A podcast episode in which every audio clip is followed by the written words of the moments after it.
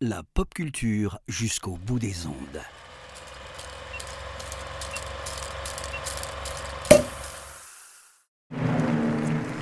And the Oscar goes to.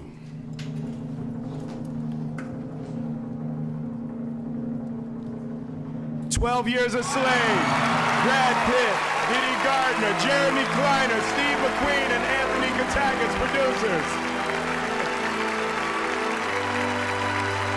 Bonsoir à toutes, bonsoir à tous, bienvenue dans ce nouveau numéro de l'apéro ciné. Je suis Antoine et ce soir j'ai l'immense honneur, la chance euh, de recevoir le Major Nick Hazard en direct euh, depuis euh, VHS et Canapé pour vous parler ce soir d'un réalisateur qui n'est pas vraiment VHS et Canapé, c'est le moins qu'on puisse dire, puisqu'on va parler de Steve McQueen. Pas Steve McQueen, grand acteur très connu, mais Steve McQueen, le réalisateur, qui sévit depuis maintenant 14 ans sur nos écrans, pour, moi je dois le dire personnellement, pour mon grand plaisir. Salut Nick, comment vas-tu? Salut Antoine, et eh bah écoute, moi ça va très bien. Je suis très content de pouvoir parler euh, d'un sujet peut-être autre que VHS et canapé, mais euh, c'est vrai que ça me fait plaisir de parler d'un réalisateur euh, qui, à mon goût, n'est pas assez mis en valeur et on entend souvent les mêmes noms qui reviennent pour les meilleurs réalisateurs, ce genre de choses. Et c'est vrai que le nom de Steve McQueen, bah tu l'as, tu l'as dit, hein, la première chose à laquelle on va penser, ça va être à l'acteur. Donc forcément, et eh bah, ça fait du bien de mettre un petit peu les projecteurs sur ce réalisateur qu'on entend trop peu, malheureusement. Eh ben, je peux dire que déjà d'entrée de jeu, je, ne fais qu'appuyer, euh, qu'appuyer ce que tu dis, puisque euh, puisque moi aussi c'est un réalisateur que j'apprécie énormément et euh, et c'est bien que nous lui rendons un peu hommage parce que c'est vrai qu'on entend euh, plus trop parler de lui depuis quelques années. Il a eu ce, son moment de hype au début des années 2010, mais c'est vrai que ça s'est un mm. peu retombé ces derniers temps. Tout à fait. Alors, peut-être avant qu'on rentre dans le vif du sujet, si tu le veux bien, je te propose de te soumettre euh, au traditionnel euh, et, euh, et, vertigineux questionnaire de Proust. Je me soumets. eh ben, pour ce début de questionnaire de Proust, je te propose donc de répondre à cette première question. Quelle est ton entrée en cinéphilie? Alors, euh, bah, il y a plusieurs choses qui ont fait que je suis rentré dans la cinéphilie. Je vais d'abord te parler de toutes les influences que j'ai eues avant de te parler euh, peut-être du film qui a euh, tout déclenché. D'abord, j'ai pris goût au cinéma pendant l'adolescence et particulièrement grâce à une cousine qui m'a montré pas mal de films que je regardais pas forcément. C'était la période où je regardais RTL 9 qui diffusait aussi beaucoup de choses qui n'étaient pas forcément les titres les plus, vendeurs et les plus connus et c'était euh, là où je me suis euh, abreuvé, dirons-nous, de tout ce qui était film euh, d'action des années 80. Tout ce qui était Van Damme, Stallone et Schwarzenegger avait une place de choix sur cette chaîne-là. Et donc c'est vrai que c'était assez, assez grisant de regarder cette chaîne-là. Et puis le dernier, le dernier point qui a fait que je me suis vraiment intéressé à ça, c'était Opération Frisson, euh, l'émission de Yannick Dahan qui était sur. Euh, alors, la chaîne euh, a changé plusieurs fois de nom, mais il y a eu Ciné Cinéma, Ciné Cinéma Frisson, Ciné Frisson, enfin voilà, c'était sur le satellite. Et il avait une, une, manière bien à lui de défendre le cinéma qu'il aime, et c'est vrai que c'était assez. assez réjouissant d'entendre parler de cinéma autre que celui qu'on voyait que sur les affiches ou à la télé. Et si je voulais euh, parler d'un film qui m'a vraiment changé la vie, entre guillemets, je dirais Gladiator de Ridley Scott, donc j'ai vu plusieurs fois au cinéma, parce qu'il avait la chance, entre guillemets, de sortir pendant la période euh, de la fête du cinéma, donc ça permettait de revoir des films à moindre coût, et donc euh, j'étais tombé amoureux de ce film, et c'est en, voyant ce film que je me suis dit, mais le cinéma c'est génial, il faut que j'en voie le plus possible. Eh ben, c'est une belle histoire. Alors, on me demande, euh, XP me demande, peut-être, c'est une question un peu délicate. Normalement, on met les formes en début d'émission, mais là, il te demande à quel âge tu les as vus? Euh, les gladiateurs. Alors, Gladiator, je l'ai vu, donc c'était en 2000, j'avais 13 ans. Donc voilà, c'était euh, le, début d'adolescence. c'était là où je commençais à faire mon, entre guillemets, mon esprit critique, même si à cet âge-là, on n'est pas encore totalement mûr et mature, mais c'est vrai que euh, euh, c'est vraiment euh, le. Je pense l'âge idéal. Vers 12-13 ans, c'est le, moment où on commence à affiner ses goûts, et c'est vrai que c'était la période propice pour découvrir ce chef-d'œuvre. Eh ben, en parlant, on parle d'un grand film quand même, Gladiator. Je vais peut-être t'emmener dans des contrées différentes, peut-être plus plus ennuyeuses pour toi, puisque je vais demander quel est ton classique ennuyeux. Euh, alors ça c'est une question un peu tordue euh, dans le sens où euh, tout le monde ne va pas forcément accrocher aux mêmes choses. Alors au début j'ai eu du mal à trouver un titre qui me venait en tête parce que j'arrive très souvent à, au moins essayer de trouver des choses qui m'intéressent, même si des fois je suis pas aussi dithyrambique que certaines personnes pour certains films. Et puis au fur et à mesure, c'est vrai que j'ai eu quelques, quelques idées, donc je dirais, euh, alors Les Trois Frères est un film que je ne trouve pas forcément drôle, mais qui euh, jouit d'un statut assez culte au niveau du cinéma français. Et j'avoue que c'est pas quelque chose qui me fait vraiment rigoler. Après, j'ai plusieurs euh, titres en tête. J'ai Julie Jim qui m'avait un peu ennuyé parce que j'avais pas trouvé les personnages intéressants. Donc du coup, dès qu'il en arrivait quelque chose dans le film, ben je m'en fichais un petit peu. Et c'est vrai que François Truffaut, ben, c'est soit ça passe, soit ça casse. Donc voilà. Et euh, j'ai Suspiria aussi que j'avais pas, j'avais pas plus accroché, que j'avais trouvé euh, trop particulier. J'étais vraiment pas rentré dedans euh, et qui lui aussi jouit d'un statut assez culte. Et enfin, je sais que je vais pas me faire des amis, mais j'ai beaucoup de mal avec Alfred Hitchcock. Voilà. Le, peu de films d'Hitchcock que j'ai vus, mis à part Psychose qui m'avait plutôt bien plu. Euh, j'ai vu Vertigo, Vertigo euh, au cinéma grâce à mon lycée et je m'étais ennuyé euh, pendant toute la séance. Qu'est-ce que j'ai vu d'autre de d'Hitchcock et je crois que c'est tout. Je crois que j'en ai, j'ai dû en revoir un, troisième mais qui m'a vraiment pas emballé. Et, et c'est vrai que c'est pour ça que j'ai un peu du mal à à me lancer dans la filmographie de ce réalisateur euh, gigantesque. Mais euh, pour l'instant, euh, les essais ne sont pas totalement concluants de mon côté. Désolé XP, par exemple, je sais que tu es un, grand adepte de, Alfred Hitchcock. Ah, c'est sûr qu'avec cette question, tu vas pas te faire des amis. Oh non. Tu vas taper un peu partout. c'est vrai qu'il y a certains choix où je suis plutôt d'accord avec toi. Moi aussi, Julie Jim m'avait un peu ennuyé. Hitchcock, bon, je l'avais dit, on avait fait un, on avait fait tout un épisode mm. euh, consacré à lui et tu sais tout l'amour que je lui porte, donc je tout peux à fait. je, je, je, l'encourage quand je vois XP dans le chat demander à ce qu'on apporte une cible. euh... Malheureusement, alors je, je, je prends pas la violence, mais euh, je, je, comprends. Non, non, moi je m'arrête surtout sur une autre question du chat euh, venant de Bleu Intense qui te demande finalement c'est quoi que tu aimes chez Truffaut? Qu'est-ce que tu aimes de Truffaut? Euh, De Truffaut, j'ai euh, j'ai adoré par exemple Les 400 coups. Euh, que j'ai trouvé euh, d'une fraîcheur. Et euh, soyons francs quand j'ai lancé ce film là je m'attendais pas à grand chose et c'est peut-être pour ça que j'ai été autant emporté par le film. J'aime beaucoup le dernier métro.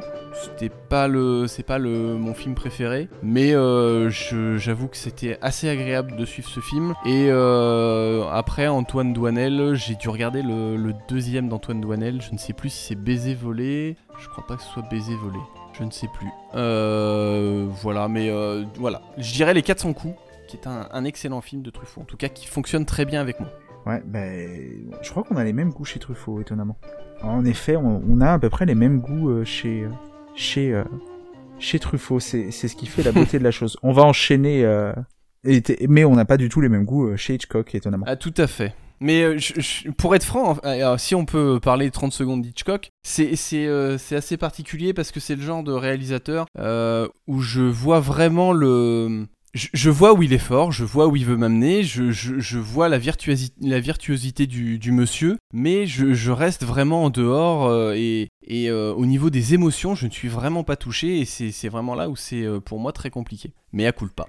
Ah, non, mais il en faut, il en faut, il n'y a, pas, a pas de souci particulier. Peut-être pour te, racheter auprès des auditeurs, je te propose une autre question qui peut-être te fera monter dans les estimes de certains, notamment celui d'XP je te propose euh, de nous donner ton grand film incompris. Alors mon grand film incompris, euh, alors c'est peut-être pas forcément qu'ils sont incompris, mais euh, ce sont pour moi des grands films qui ne jouissent pas d'un statut, alors pas forcément culte, mais pareil, ce sont des films, alors que moi je trouve important et très bon et même excellent, mais euh, euh, euh, qui sont trop facilement tombés dans l'oubli, ou en tout cas qui n'ont jamais été forcément mis en avant. Alors je pense tout d'abord à Garden State de Zach Braff, qui était sorti en 2004 ou 2005, je ne sais plus, qui est un, chef-d'œuvre sur l'évolution du passage à l'âge adulte, qui m'avait totalement bouleversé quand je l'avais découvert en salle.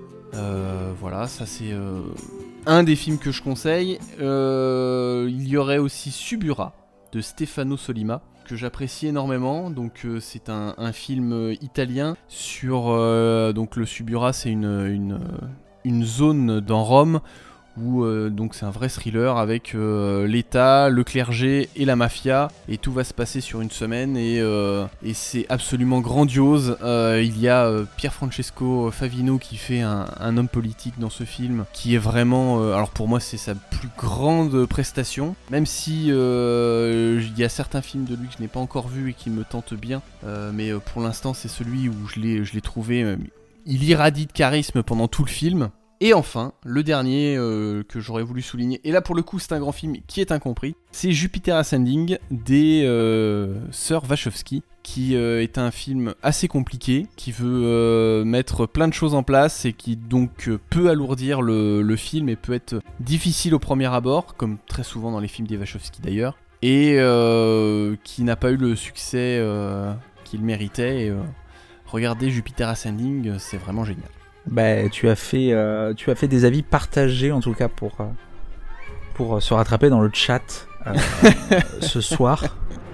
Mais en même temps, on pouvait s'attendre à ça vu le choix que tu as pris. J'avoue que je n'en avoir vu aucun des trois, donc je pourrais pas malheureusement pas te relancer dessus. Mais en tout cas, je, je coche les trois pour les voir au plus vite, pour qu'on puisse en débattre après l'émission. Eh ben, regarde-les, dis-moi ce que tu en penses. euh, c'est vrai que voilà, c'est des, des films alors euh, à plus ou moins grosse échelle. Par exemple, Subura est un entre guillemets un gros film italien. C'est vrai que le cinéma italien est pas ce qui euh, se porte le mieux en ce moment. Donc voilà, il faut apprécier un peu le, le style. C'est vrai que si, euh, si- je sais pas si t'as déjà vu des, des thrillers ou des films policiers italiens, ils ont cette fâcheuse tendance à se tous se donner des surnoms dans le film. Attention, le samouraï arrive. Oui, arrive la coccinelle. Tu as raison, Johnny Boy. Et euh, donc, si tu passes outre ce petit euh, tic, tu pourrais passer un excellent moment. Ah mais de toute façon, on avait parlé de cinéma italien il y a quelques semaines sur l'apéro ciné.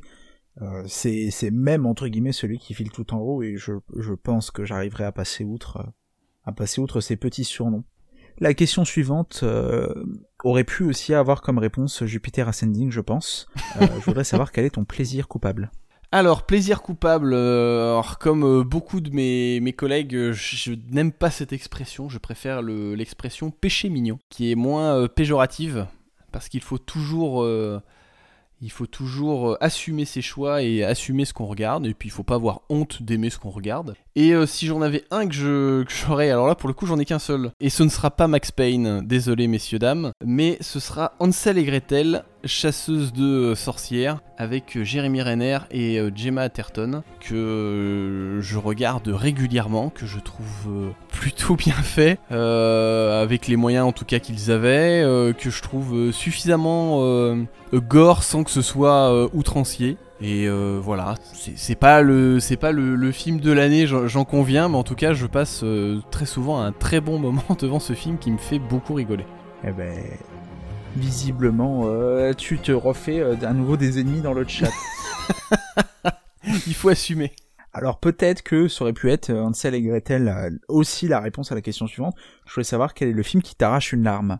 Euh, alors, celui qui marche à tous les coups, euh, qui a marché la première fois que je l'ai vu au cinéma et qui fonctionne encore plus maintenant que je suis papa, c'est Interstellar. C'est totalement cliché, j'ai envie de te dire comme réponse, parce que euh, beaucoup de personnes pleurent devant ce film, mais je trouve que ça fonctionne à chaque fois. La relation père-fille est extrêmement forte à l'écran, ce qui est pas toujours facile à réussir, et je trouve que ça fonctionne très très bien. Euh, voilà, et euh, sinon, je vais dire le premier film qui m'a fait pleurer au cinéma, c'était Armageddon. Et euh, j'ai un grand souvenir de ma séance d'Armageddon où pareil, je devais avoir une dizaine d'années et où j'avais fini le film en pleurs. Alors c'est sûr que c'est pas pas forcément le, film où tu t'attends à pleurer et pourtant tout est tellement bien fait pour te tirer les larmes que bah, moi ça fonctionne très bien. Et euh, je, je vais, je vais te donner une petite anecdote personnelle moi par rapport à Armageddon, si, si ça te va. Est-ce que tu te Mm. souviens à la fin du film, on va pas spoiler, il y a deux trois plans euh, sur Paris. Je sais pas si Oui. tu remets un peu cette Tout scène. à fait. Bah, il s'avère qu'en fait, euh, les Américains ont une vision très étriquée de la France, puisqu'en fait, il y a que le plan large qui est tourné à Paris. et que les plans serrés ont été tournés en Bretagne, dans la ville où j'ai passé 10 ans, et qu'en l'occurrence, on voit mon lycée à un moment. Il y a, le, il y a ce plan euh, avec, avec le café et tout, et la porte au fond, bah, c'était mon lycée, voilà. Et du coup, tu me donnes envie de revoir Armageddon et je vais repleurer par ta faute. et pour ceux qui se demandent euh, où c'est, donc vous avez un plan en, en contre-plongée euh, très intense sur la tour de l'horloge, et euh, sinon c'est la place des Cordeliers et tout ça, c'est à Dinan, dans le 22. Voilà, petite dédicace pour euh, compléter mon anecdote. Dédicace au breton. Voilà. Mais j'aurais pas pensé à Armageddon, c'est vrai, en première, euh, en première idée euh, dans le film qui fait pleurer, mais ma foi, euh, en soi, c'est dans le, dans le côté relation familiale. euh, Disons qu'Interstellar euh, fonctionne toujours et euh, c'est vrai que c'est, euh, c'était la, la réponse facile et je voulais, euh, je voulais une réponse un peu autre aussi pour éviter de te sortir euh, les poncifs. euh, la ligne verte, la vie est belle et, euh, et Interstellar quoi. Ah, ça, c'est sûr, c'est c'est des trucs. Mais même Interstellar, moi, je alors je sais que je suis assez réfractaire sur Interstellar. Enfin, c'est une, une belle réponse quand même pour le, film qui fait lâcher une larme, je trouve. Je vais te demander euh, pour la question suivante, pour enchaîner ce questionnaire de Proust, pour savoir quel est euh, pour toi le film pour une soirée à plusieurs. Et ça, c'est une question, c'est peut-être celle où j'ai eu le plus de mal à répondre euh, quand j'ai fait mes, mes recherches parce que tout dépend euh, avec quelle personne tu vas passer ta soirée. Mais euh, si tu veux euh, un truc qui fonctionne assez bien, moi je mettrais, un Vandame. Je mettrais un, un, un Van Damme ou un Stallone ou un Schwarzy, un peu la, la, trinité des, la sainte trinité des héros d'action ce genre de film, ça fonctionne toujours très bien. Je pense à un Bloodsport par exemple, où euh, tu peux vraiment passer euh, du bon temps euh, à manger des, pizzas et, à te faire plaisir de- devant, ce, film. Et sinon, un, truc qui est, vraiment bien et qui. mais.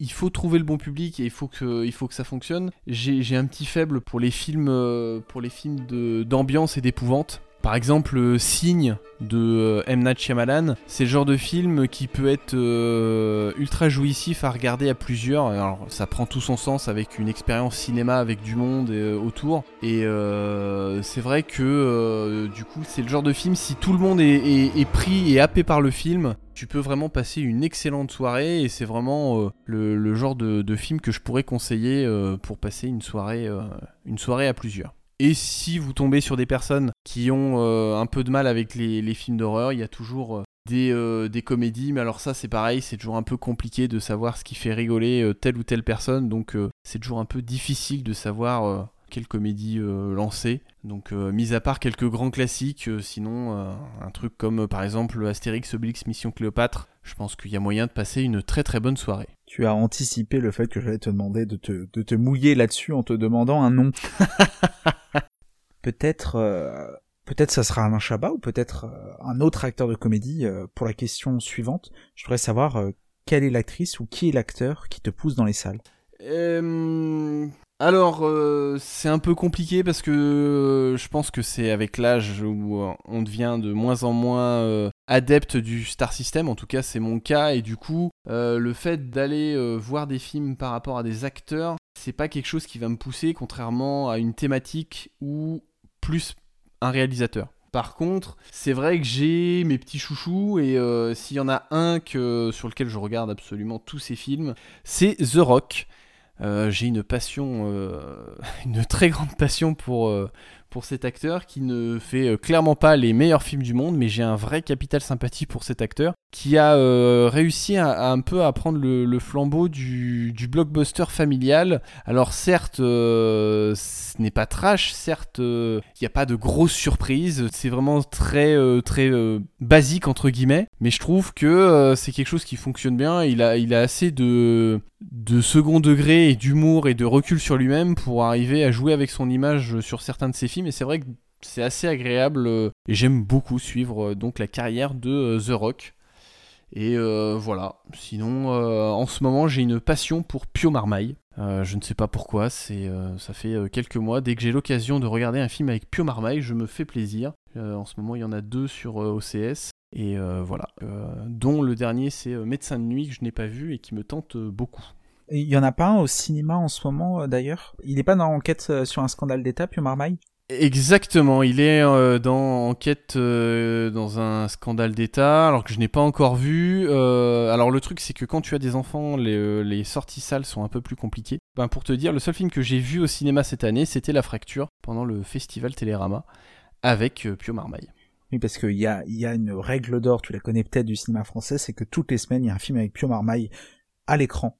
Euh, je ne connaissais pas cette règle. Et pour être franc, et c'est marrant parce que j'ai vraiment découvert cet acteur il y a, allez, il y a euh, six, mois, euh, un, petit peu plus de six mois. J'en avais vraiment quasiment jamais entendu parler. Et, et en fait, je, je l'ai découvert dans En Liberté qui m'avait euh, qui m'avait beaucoup fait rigoler. Et depuis, j'ai euh, regardé un peu sa filmographie et j'ai vu qu'il avait une filmographie depuis euh, quasiment 10 ans et qu'il a fait un nombre incalculable de films. Et, et du coup, bah, ça me fait plaisir d'avoir un, acteur pour lequel j'ai beaucoup de sympathie et, et qui sort beaucoup de films. Et donc, c'est assez agréable de pouvoir regarder plein de nouveaux films français. Je sais que vous avez fait une émission sur le cinéma français et vous aviez raison parce que ce n'est pas nul, il y a vraiment beaucoup de choses et euh, c'est vrai que ben, Pio Marmaille euh, en fait partie. Puis il y a plein de recommandations qui passent dans le chat. On parle de la série En thérapie, on parle de Compagnon qui sort mercredi. Je l'ai pas, je l'ai pas encore vu, ouais, mais euh, qui, pareil, qui est sur sur ma sur ma liste. Mais alors, j'ai le j'ai le problème de, de tout cinéphile cinéphage, c'est que j'ai une liste de films à voir qui qui est euh, peut-être aussi grosse que le bottin et donc du coup euh, c'est toujours un peu compliqué de, de, faire des choix. Et puis alors du streaming euh, vraiment où on a vraiment des films maintenant qui sortent toutes les semaines il y a vraiment des nouveautés tout le temps. Donc c'est un peu difficile de, de, suivre et de se retrouver un petit peu là-dedans. Donc voilà. Il est en tout cas en thérapie est une série qui qui, qui me tente qui me tente beaucoup. Si ça peut te rassurer j'ai le même bottin à côté de moi je pense qu'on l'a tous celui-là, malheureusement. Et je me permets de, puisqu'on est sur Pio Marmaille, qui t'a cité un très bon film qui a pas fait beaucoup de bruit et qui était très bon dedans. C'était un peu dans la même vibe que En Liberté, c'était Felicita. Si tu l'as pas vu, je le rajoute sur ton bottin. Ah, j'en ai entendu parler. Je ne l'ai pas encore vu, mais euh, je, je, enfin voilà, l'une de mes missions de vie maintenant est de voir les films avec Pio Marmaille, donc euh, je suis assez content de cette mission. Oui, ça va. C'est un bon but dans la vie, je pense, que de voir les films de Pio Il y a pire comme, euh, il y a pire comme mission dans la vie. je voulais savoir si euh, il y avait quelque chose que tu ne supportais pas au cinéma. Euh... Alors, je vais diviser la réponse en deux, c'est-à-dire qu'il va y avoir l'expérience cinéma et ce qui se passe euh, au travers du cinéma et les films. Ce qui me dérange le plus et que je ne supporte pas pendant une expérience cinéma, ça va être vraiment le manque de respect pour les autres spectateurs. Je, je conçois et je, je n'ai aucun problème à ce qu'on puisse parler en, chuchotant avec ses voisins. Euh, je n'ai aucun problème avec les personnes qui mangent du popcorn. Je n'ai aucun problème. Euh, voilà, c'est ça fait partie d'une expérience collective. Donc pour moi, il n'y a aucun souci à avoir. C'est-à-dire que si je voulais voir un film tranquillement avec aucune distraction autour, j'attends de regarder le film chez moi et dans ce cas-là, je n'ai pas les, les, problèmes de personnes qui parlent et, et, et autres autre problématique qu'il peut y avoir pendant un film. En revanche, il faut, euh, il faut garder du respect pour les personnes qu'il y a autour. Et euh, pour moi, c'est vraiment le, la chose la plus importante, bon, qui peut être euh, après déclinée dans toute partie de, vie commune, hein, mais le, respect des, autres personnes est pour moi le, la chose qui est le plus importante, et c'est ce que je ne supporte pas, c'est quand des personnes se pensent toutes permis au cinéma, soi-disant parce qu'elles auraient payé ou quoi que ce soit. Et euh, ça, moi, je, trouve ça très dérangeant. Ça, je pense qu'on sera à peu près tous d'accord avec toi là-dessus. Je pense. Et ensuite, ce que je supporte pas au cinéma, et en parlant des films, alors, c'est un peu compliqué, mais j'ai de plus en plus de mal avec le fan service. Et euh, c'est euh, quelque chose qui euh, actuellement déborde dans tout le, en tout cas la plupart des blockbusters américains et, hollywoodiens. C'est quelque chose où j'ai de, plus en plus de mal, d'autant plus que l'âge avançant, les films que j'ai découverts adolescents commencent maintenant à tomber dans le dans les, dans les clins d'œil et, et on commence à être utilisé en tant que, que fan service. Donc j'ai de plus en plus de mal dans le sens où je trouve que ça vide complètement le, discours qu'il peut y avoir. Et euh, parce que très souvent, je trouve que c'est pas forcément bien fait. Et où là, j'avais suffisamment de, passion pour certains, euh, certains univers ou certaines choses Maintenant, je trouve ça trop problématique, d'autant que c'est poussé à son paroxysme. Euh, euh, c'est pas du cinéma, mais on en avait un peu discuté rapidement sur Twitter sur le la série Boba Fett. Moi, j'ai beaucoup de mal maintenant avec les, avec les films aussi, où si tu n'as pas vu les trois précédents, tu loupes la plupart des clins d'œil, et en tout cas, les clins d'œil sont, sont maintenant tellement imposants et prennent tellement de place que du coup, c'est limite la, la, foire au clin d'œil. Et c'est problématique parce que maintenant, on fait même ça avec des séries télé donc ça dure encore euh, plus longtemps. À rattraper, c'est impossible. Et, du coup, je trouve que ça, ça donne une certaine euh, politique de l'instant, c'est-à-dire que des séries, je suis pas persuadé que tout le monde va re-regarder des séries pour se remettre à jour, c'est-à-dire que tu regardes un truc comme Boba Fett, tu le regardes actuellement quand c'est diffusé, et euh, je ne suis pas persuadé que dans 5-10 ans, les gens se remettent à regarder la série Boba Fett parce qu'il aurait fallu regarder tout ce qui s'est passé avant et euh, ça euh, annonce tout ce qui se passera après. Donc du coup, le, fait de, de, ne plus raconter d'histoire et de, de, se baser que sur des clins d'œil ou sur, euh, sur de, la nostalgie, moi me dérange parce que j'aime bien quand je vais regarder des films, et on va en parler un petit peu après avec Steve McQueen, mais j'aime bien, et pas tout le temps, mais j'aime bien être un petit peu... comment dire?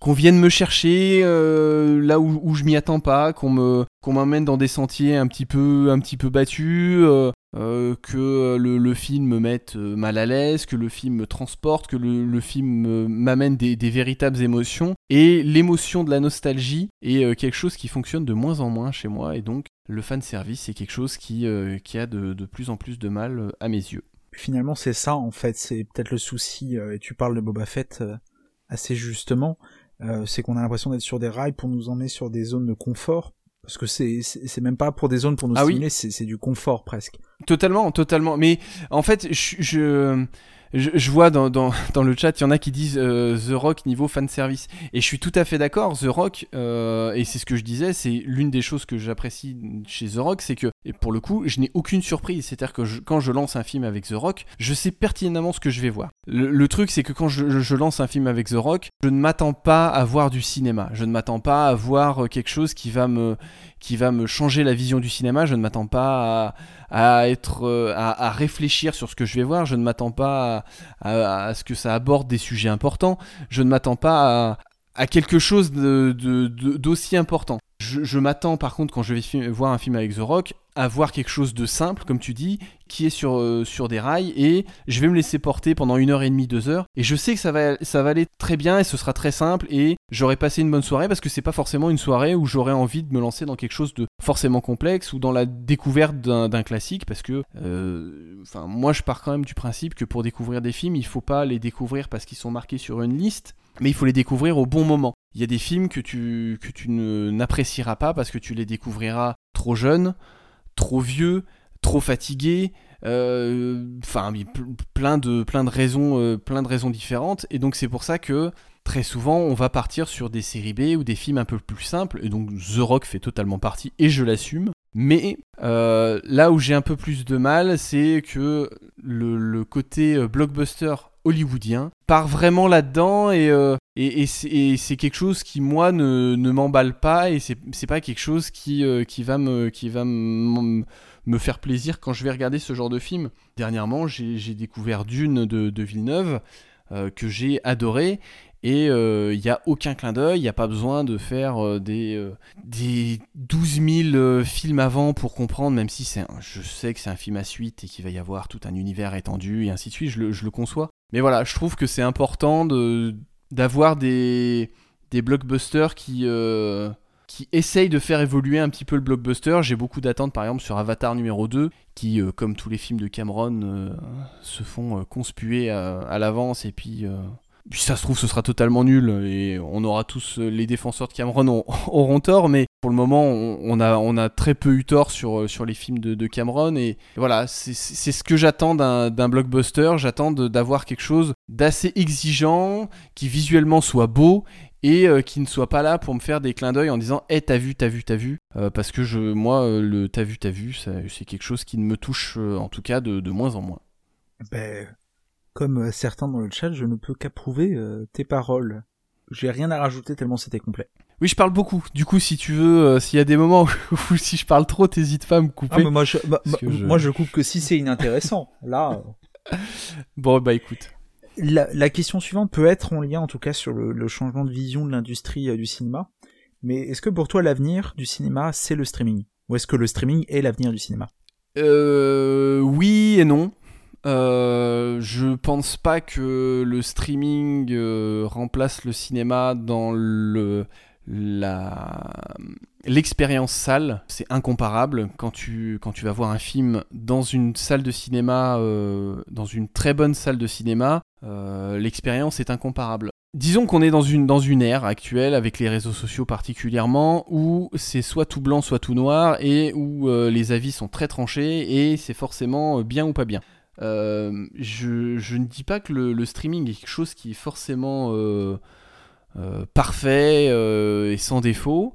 Et par exemple, là dernièrement, il y a une personne sur Twitter qui était en train de s'émouvoir que les films, alors je sais plus si c'était euh, Chabrol ou Tavernier, mais en tout cas quittaient le catalogue Netflix. Enfin, les deux ont quitté le catalogue Netflix euh, euh, au mois de février. Et en, disant, regardez les, plateformes de streaming, c'est pas bien, mieux vaut avoir l'édition physique.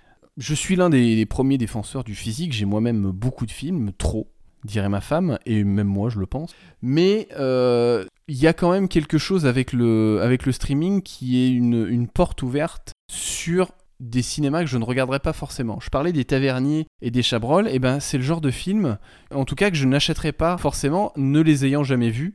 Et c'est quelque chose qui me permet de découvrir des films. Alors après, évidemment, il faut pousser un peu plus loin que le l'algorithme Netflix qui va te mettre en avant euh, une nouveauté américaine tous les mois euh, et toutes les semaines, même si toutes les semaines ça change. Mais le, streaming permet vraiment de découvrir des, des cinémas euh, et vraiment plein de films. Et je suis toujours un peu dubitatif quand je vois atterrir des, des blockbusters qui devaient aller au, au cinéma, atterrir sur les plateformes. C'est rarement les meilleurs blockbusters, mais c'est toujours rigolo. Pour parler du, streaming, moi, une chose qui me, fait toujours rigoler, et on en, parle, euh, on en parle par exemple avec le dernier Massacre à la tronçonneuse qui est sorti sur Netflix, c'est que dès qu'un film sort sur Netflix, euh, beaucoup de personnes vont être ultra catégoriques en disant c'est Netflix, c'est nul. Alors qu'en fait, euh, beaucoup de films qui atterrissent sur, des plateformes n'étaient pas forcément prévus par Netflix, n'étaient pas, ou par n'importe quelle plateforme, n'étaient pas prédestinés avec un cahier des charges pour atterrir sur une plateforme. Mais du coup, il y a cette idée que vu que ça atterrit et c'est bien mis en valeur par rapport aux, plateformes comme ça, mais en tant que euh, exclusivité de, site, et ben pour une, partie du public, les, gens vont dire ah, bah, ça atterrit sur Netflix donc c'est nul, ou ça atterrit sur Amazon donc c'est nul et ce genre de choses. Et c'est marrant de voir que la vision d'un film, elle change directement avant même que le film ait été projeté. Avant, il y avait toujours cette euh, guéguerre entre guillemets entre le film et le téléfilm. Euh, c'est pas parce qu'un film est diffusé que à la télé qu'il sera forcément euh, moins bon. Je suis d'accord et je le, je le redis, je pense qu'une une, euh, découverte d'un film dans une salle de cinéma est quelque chose qui ne fonctionnera toujours et qui fonctionnera mieux, et particulièrement sur certains cinémas. Il n'empêche que si on devait attendre d'avoir des séances de cinéma pour découvrir tous les films, euh, il y a des films qu'on verrait euh, absolument jamais, et particulièrement si on n'est pas parisien. Donc, je trouve que le streaming n'est pas forcément, pour revenir à ta question, parce que je suis un peu, euh, un peu parti loin, je, ne pense pas que ce soit l'avenir du cinéma. En revanche, je pense que ça peut être un excellent complément. Et je vais refaire un exemple par rapport à mon, à mon propre cas, mais quand tu es parent, quand tu es parent de, jeunes enfants, tu ne peux pas forcément aller voir les films au cinéma. Donc c'est toujours agréable d'avoir un film qui atterrit sur une plateforme et que tu peux lancer un soir quand les enfants sont couchés. Et euh, si problème il y a, que tu peux mettre sur pause et continuer, et ainsi de suite, et au pire le voir sur plusieurs jours. C'est pas le mieux, mais en tout cas c'est une possibilité, c'est, un, confort de plus pour pouvoir découvrir des films, parce que c'est ça le plus important pour moi, et, je pense que le plus important dans, le cinéma, c'est découvrir des films. Et euh, le streaming permet ce genre de choses, et c'est pas parce que moi, dans mon cas, c'est quelque chose qui va me plaire que j'ai envie que les gens découvrent les choses que par streaming. Donc euh, voilà, je pense que c'est un excellent complément. Malheureusement, le, souci que je vais avoir, c'est que maintenant on va être euh, débordé du nombre de services de streaming et que euh, ça va être la course au contenu plus qu'à l'œuvre. Et c'est d'ailleurs Steve McQueen qui en parlait dans une interview où on lui demandait si un jour il, ferait un film, un film Disney. Il dit bah non parce que moi je, fais des films mais je ne fais pas du contenu. Alors ça peut faire crier sur ce genre de discours, ça peut toujours faire un peu élitiste, un peu euh, oh, la, sphère cinéphile qui se regarde un peu le nombril et ce genre de choses. Mais je comprends totalement ce discours-là parce que tu vois que maintenant beaucoup de plateformes vont remplir leur catalogue pour remplir un catalogue et moi, ce qui va me déranger, c'est que maintenant, la qualité intrinsèque du film n'a même plus lieu d'être. C'est-à-dire qu'on va compter en, euh, en nombre d'heures de vue. Même en plus, c'est des chiffres qui sont toujours un peu, floutés et voilà, c'est toujours les nouveaux records. De toute façon, dès qu'il y a un film qui sort, c'est le, nouveau record de la plateforme. Je suis d'accord que le, le, côté financier a toujours fonctionné pour le cinéma. Maintenant, euh, j'ai, ben, on va reparler de The Rock. L'un des derniers films qu'il a sorti, c'était Red Notice sur Netflix. Et euh, beaucoup de personnes l'ont regardé quand il est sorti, parce qu'il y a eu beaucoup de pubs qui ont été faites. Et le problème, c'est que beaucoup de retours étaient très négatifs. Mais euh, Netflix s'en fiche parce que euh, ils ont réussi leur coup, c'est-à-dire que des milliers de, de, personnes ont regardé ce film, l'ont lancé, en ont parlé, et donc ont décidé de relancer une suite. je crois même qu'il y a deux suites qui sont prévues. Et donc la qualité intrinsèque du film n'existe même plus. On est basé sur du chiffre, et donc ça, c'est quelque chose qui peut me, qui peut me déranger. Maintenant, est-ce que le streaming c'est forcément mal? Non, on a euh, par exemple The Green Knight qui est atterri sur, euh, sur Amazon Prime et c'est le, genre de films qui sont toujours intéressants à voir et euh, qui, en tout cas, c'est le, genre de cinéma moi qui m'intéresse. Voilà. Je sais pas si j'ai répondu un peu à ta question, mais c'était mon avis sur le, sur le streaming. Tu as répondu en, en soi, ça, ça, sera une partie, si j'ai bien compris, peut-être un peu pour résumer oui. Euh, un truc, ça sera une partie du cinéma. Maintenant, il faut que ça trouve sa place, sa place qui lui est légitime euh, et pas essayer de de bouffer des parts euh, là où là où ça n'a pas lieu d'être.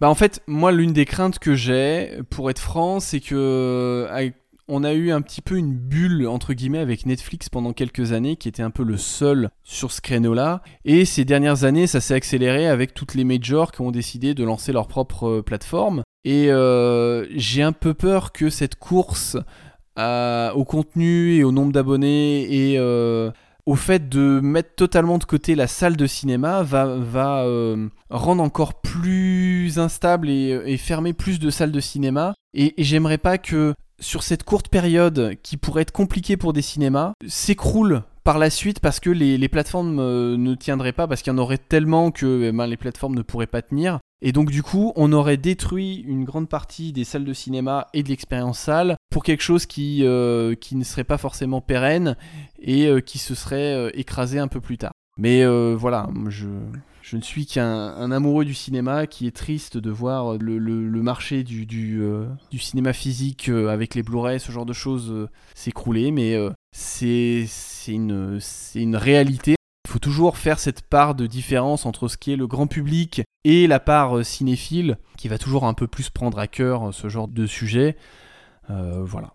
Bah, J'aurais pas mieux dit que toi là-dessus. Il faut pas oublier évidemment qu'on parle là, on est au moment où on enregistre, on est entre cinéphiles, donc c'est vrai qu'on a peut-être une vue un peu biaisée à, à être tous pro salle, pro support physique et anti streaming pour caricaturer la chose, mais Exactement. Et ben voilà, moi je, j'ai moins, je suis moins, euh, moins véhément contre les plateformes de streaming qui, euh, pour être franc, moi me, me permettent de voir des films que je ne verrais pas forcément. Et euh, comme on l'a dit, c'est-à-dire que le, le, marché du physique devient de plus en plus pour une niche et devient excessivement cher. Je, pense par exemple au dernier Ridley Scott, le dernier duel qui est sorti là dernièrement. Euh, les euh, sorties euh, sont des boîtiers franco-néerlandais, c'est-à-dire que les éditeurs s'en fichent maintenant. Et si tu veux une boîte juste française, c'est un steelbook Fnac à 35 euros. Et moi, je trouve ça trop cher pour un film que je n'ai pas vu et, ça ne me pousse pas à la découverte. Là où le, streaming me permet de regarder des films en essayant d'éviter évidemment le, piratage, et ben me permet de regarder des, films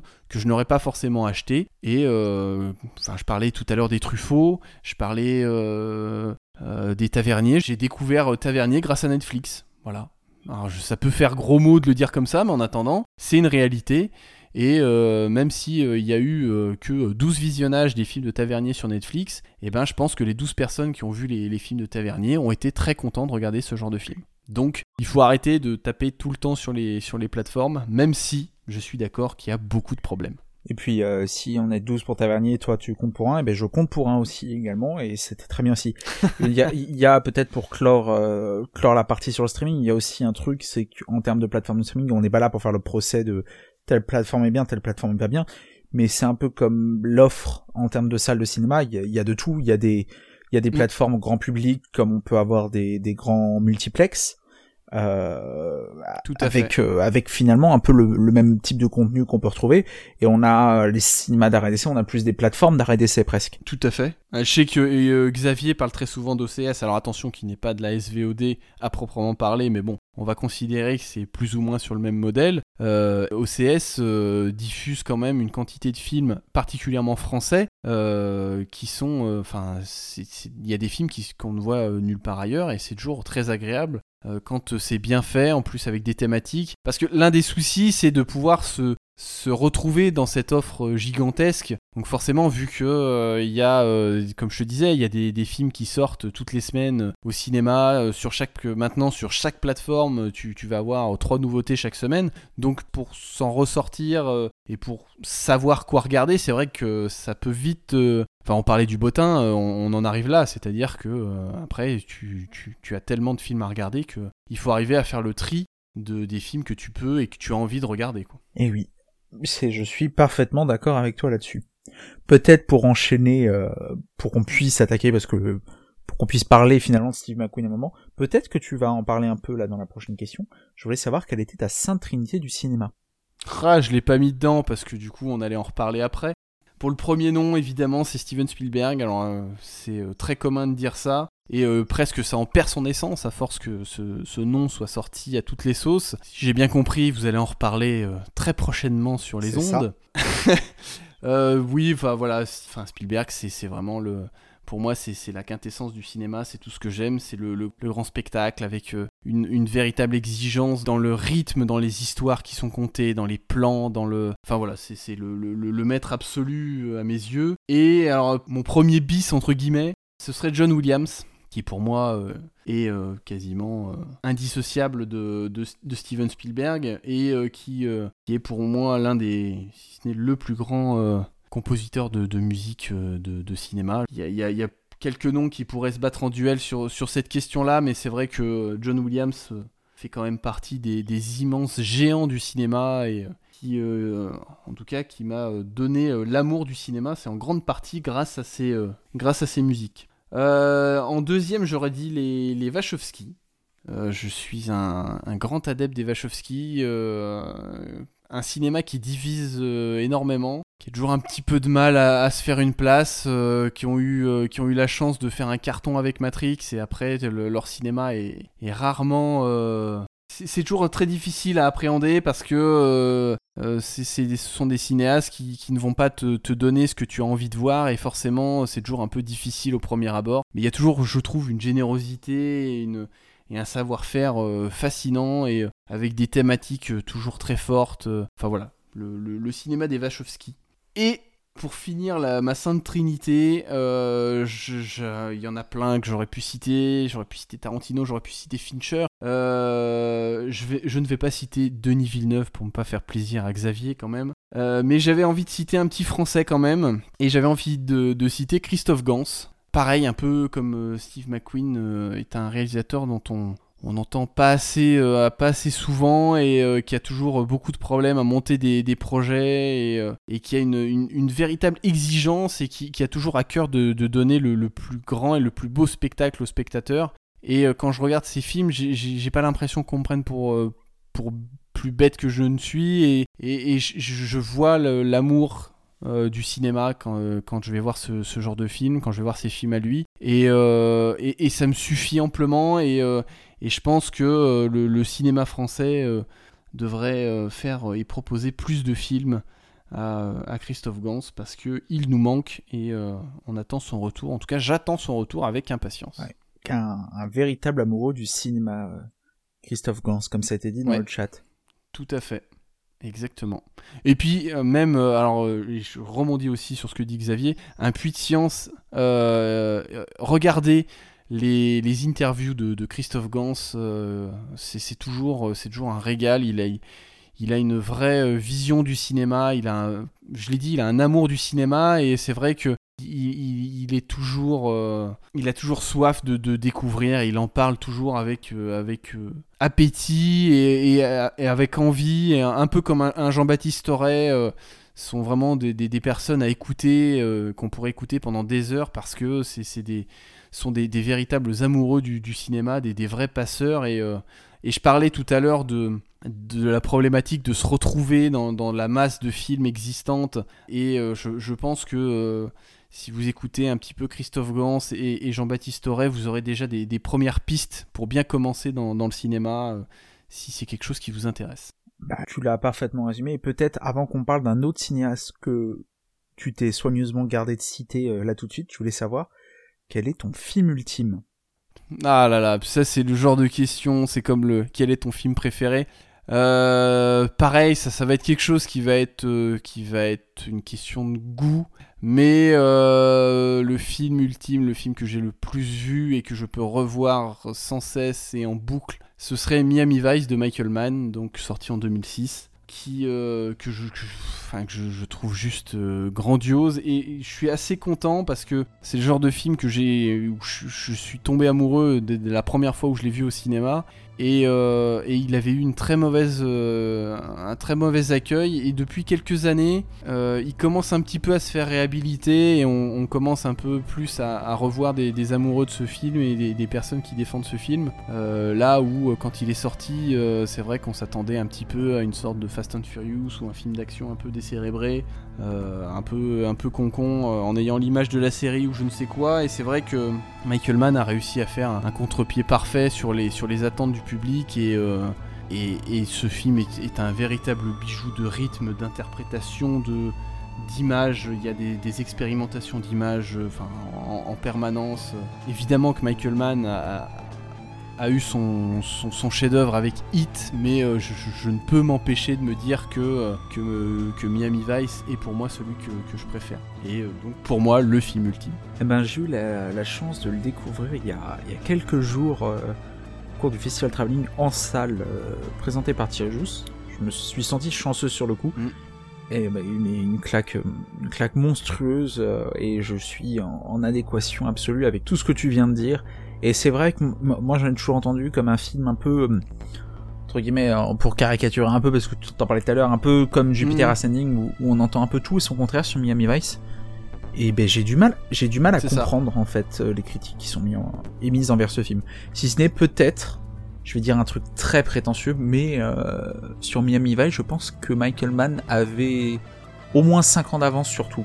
Totalement, mais comme à chaque fois en fait. C'est d'ailleurs ce que dit euh, Jean-Baptiste Auré euh, sur, euh, sur la carrière de Michael Mann, c'est-à-dire qu'à chaque fois il a toujours tellement de, temps d'avance que le, film à chaque fois ne, trouve pas forcément son public. Et puis soyons francs, je, pense vraiment qu'il il avait été pas forcément très bien marketé et disons que le, les, les, problèmes et, la réputation de ce film vient vraiment de, de, sa réception qui a été vraiment compliquée parce que tout le monde s'attendait vraiment à un truc euh, euh, avec des sourires bright, hein, avec des, lumières qui flashent de partout, des néons, euh, ce, genre de choses. Vraiment une sorte, enfin ce qu'on voit maintenant avec des revivals des années 80 de partout, et tout le monde s'attendait à voir ça, et lui il a pris le contre-pied parfait en faisant un film totalement sombre. Donc je peux comprendre que si c'est pas ce que tu attendais, tu peux être déçu, comme beaucoup de, de spectateurs. Euh, quand on ne donne pas ce que tu envie de voir, et eh ben, et eh ben t'es déçu. Donc il faut toujours attendre. Et c'est la beauté du cinéma. Et, c'est pour ça que je, vais toucher deux mots du, Festival Lumière euh, qui remettent euh, donc tous les ans à Lyon sur une semaine. C'est un festival du, cinéma de, patrimoine et ce sont les films qui en fait qui ont passé la barrière du temps et c'est toujours agréable d'arrêter de, de, voir le film à un, instant T et euh, de, vraiment apprécier les films sur la, sur la longueur et, euh, et ceux qui restent avec le temps de toute façon ce sont toujours les, grands films. Même s'il y en a certains on en parle tellement que ils sont vidés de leur essence. Enfin je veux dire quand euh, on te parle d'un film comme Retour vers le futur tout le monde t'a déjà dit que Retour vers le futur c'était génial. Donc au bout d'un moment c'est gonflant. Et puis il suffit que tu le regardes une fois et puis tu dis oui effectivement tu comprends les louanges. Et un film comme Miami Vice voilà, le, Michael Mann a toujours été un, excellent euh, réalisateur. J'aurais pu clairement le mettre dans ma trinité du cinéma. Euh, je sais pas à la place de, qui d'ailleurs, mais euh, enfin voilà. Mais Miami Vice est un film que je peux comprendre euh, déroutant au premier abord, mais qui, enfin pour moi, qui est la quintessence de ce que devrait être le cinéma américain actuel. Eh ben, on est bien d'accord, et c'est une belle conclusion. On va voyager, on va traverser l'Atlantique, on va aller en Angleterre. Alors juste un petit point, je, vois que Charlotte a envie de parler de Kubrick, et je ne parlerai pas de Kubrick, car je sais qu'il y a un point Kubrick qui est toujours important. J'aime certains films de Kubrick, mais je ne suis pas un, grand, euh, un grand fou de, Kubrick, donc je ne ferai pas de point Kubrick sur cette émission. Pour une fois, il n'y aura pas de, point Kubrick, ce qui ne manquera pas de déstabiliser l'ami Gré Pigeon que je salue. Euh, peut-être on, va rentrer maintenant euh, dans, le vif du débat, maintenant où as, le questionnaire de Proust a, pu donner un, magnifique portrait du cinéphile que tu es à, nos auditeurs.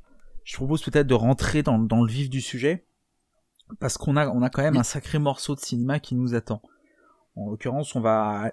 15 ans. 15 ans, ouais. Et et, pas, des pas des moindres, hein, parce que 15 ans, euh, Steve McQueen donc, pas euh, le célèbre acteur, on va, on va rappeler ça quand même en préambule, euh, pour ceux qui n'ont pas suivi, on parle de Steve McQueen, le réalisateur, qui, on a la chance, nous offre encore du cinéma, qui a, un parcours un peu compliqué, on va revenir si ça te dérange pas peut-être un peu, parce qu'à la base, Steve McQueen, euh, n'est pas un réalisateur de cinéma, n'est pas un metteur en scène, c'est un artiste contemporain. Il a notamment remporté euh, le Turner Prize. Alors je suis une bille en art contemporain, euh, donc je te rassure, je suis du même niveau que toi, donc nous n'irons pas sur ce sujet-là.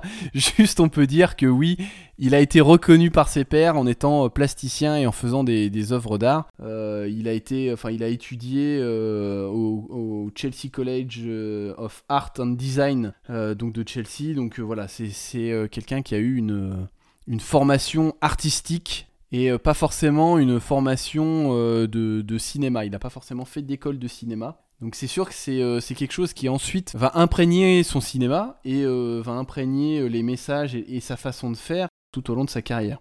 Oui, alors en parallèle quand même de, son, de sa carrière d'artiste contemporain, il va quand même réaliser quelques courts-métrages qu'on va pas... Enfin, à moins que tu tiennes à les aborder ce soir, qui sont peut-être un peu qui sont un peu complexes à aborder. Non, pas, pas forcément. Pas forcément... c'est pas forcément ceux que je, je maîtrise le, le plus. Mais euh, c'est vrai que c'est toujours intéressant de voir euh, euh, d'où partent les, réalisateurs.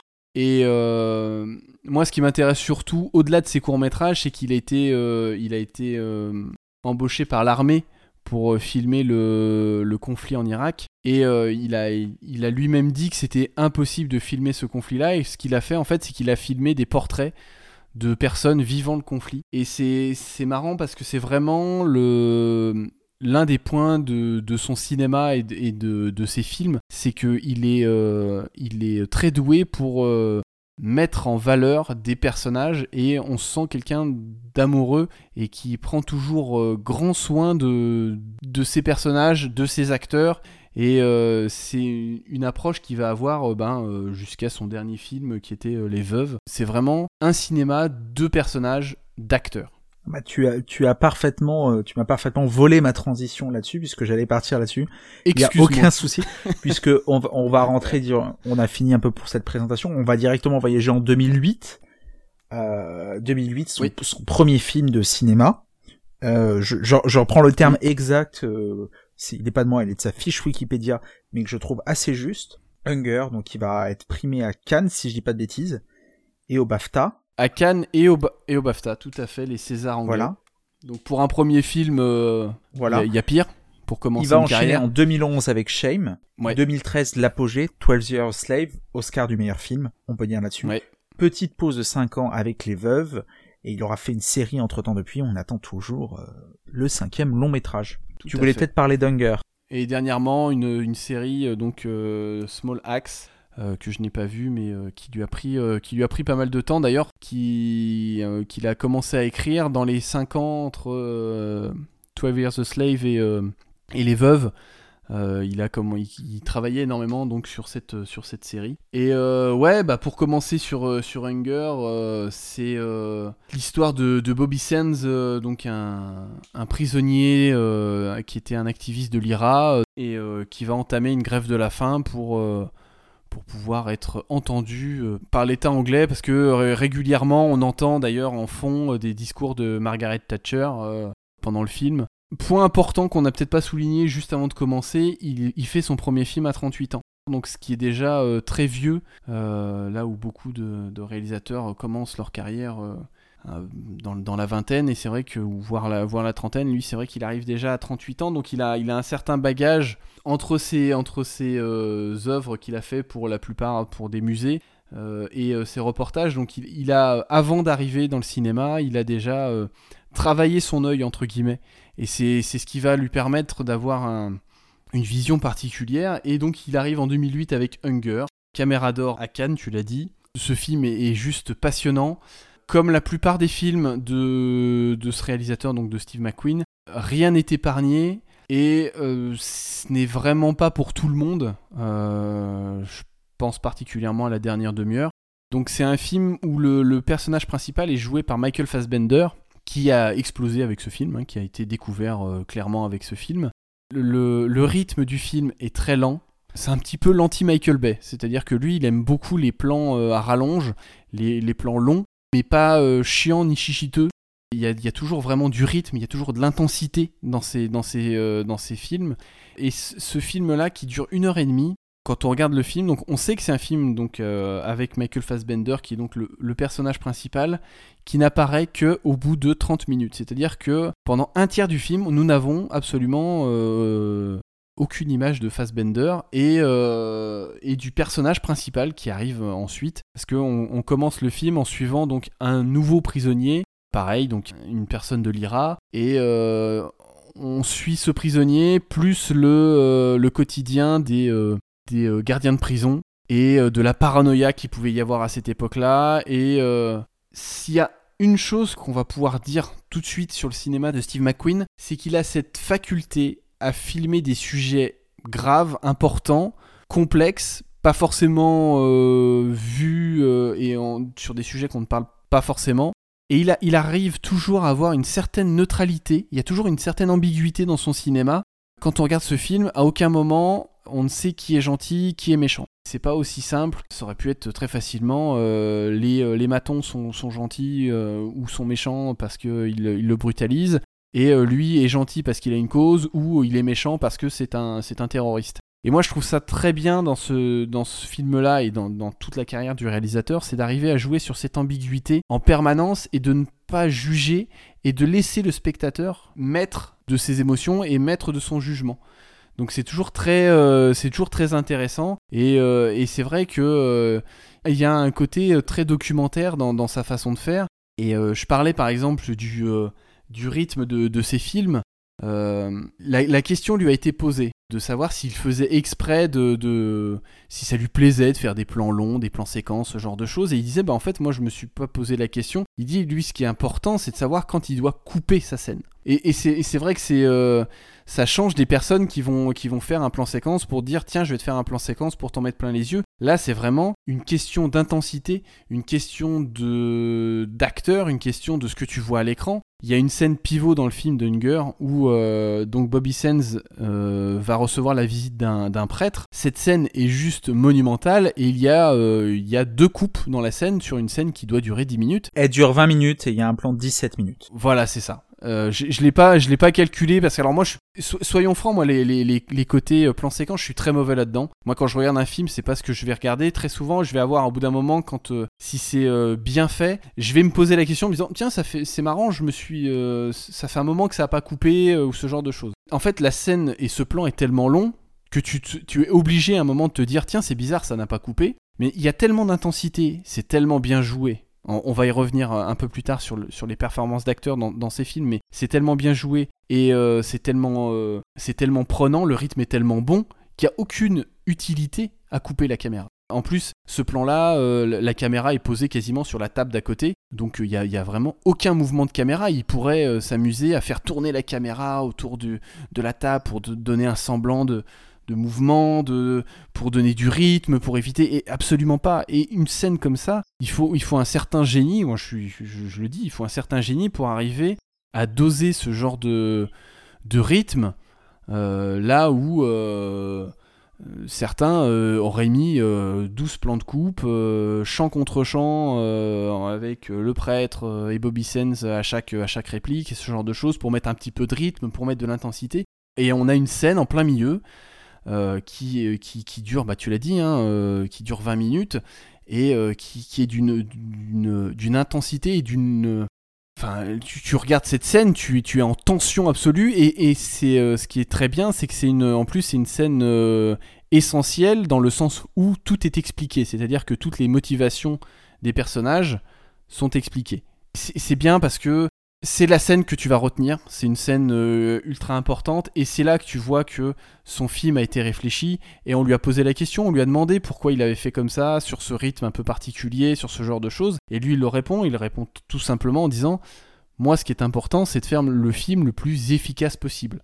Et si, pour être efficace, eh ben, euh, t'as juste à poser ta caméra et avoir deux acteurs qui vont irradier euh, ta pellicule, et eh ben t'as pas besoin de couper. Et ça c'est pas quelque chose qui va te qui va euh, être euh, forcément euh, pompeux dans le sens Eh, t'as vu je suis capable de, de, faire un plan séquence de 20 minutes le, plan séquence a une utilité a une raison d'être et il, a, il est parfaitement réalisé. Et voilà et c'est un, un, film qui est touchant qui est très dur sur sa dernière partie parce que un des points aussi importants dans le cinéma de Fassbender. Disons que Fassbender est tellement associé dans mon esprit à, McQueen que je vais, je vais très souvent euh, faire euh, le, lapsus entre les deux parce que pour, pour moi, Fassbender est vraiment le, prolongement de, ce que peut être McQueen. Je, trouve qu'il y a une telle euh, connivence entre les deux, il y a une telle connexion entre les deux que ça en devient troublant. Et du coup, je sais même plus ce que je voulais te dire sur, sur McQueen. Si je me permets, j'ai pas voulu te couper tant ton,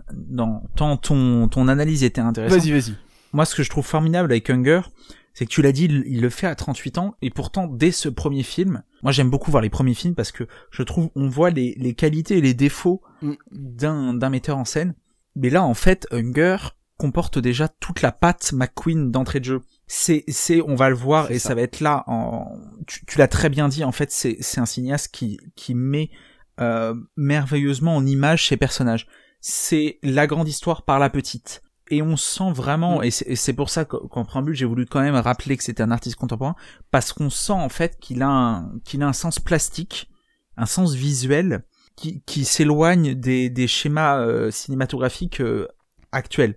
On, est vraiment sur une, une manière de composer ses plans, de composer son rythme, qui se rapproche beaucoup plus en fait de mm. l'art contemporain que que du cinéma, euh, en tout cas grand public. Et et c'est peut-être ça et il y a cette scène au milieu ce, plan de 17 minutes je trouve. J'ai essayé en préparant les, en préparant l'émission j'ai essayé de me dire comment comment on peut résumer en fait euh, un film de McQueen.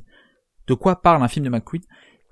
Et cette scène de Hunger je vais mettre directement les pieds dans le plat euh, elle est euh, elle, est capitale parce que elle montre pour moi le concept euh, du cinéma de McQueen c'est-à-dire de montrer en fait des personnages à un point de rupture on, est sur des personnages qui constamment sur les films euh, sont un, peu au bord du précipice, au bord de ce point de rupture.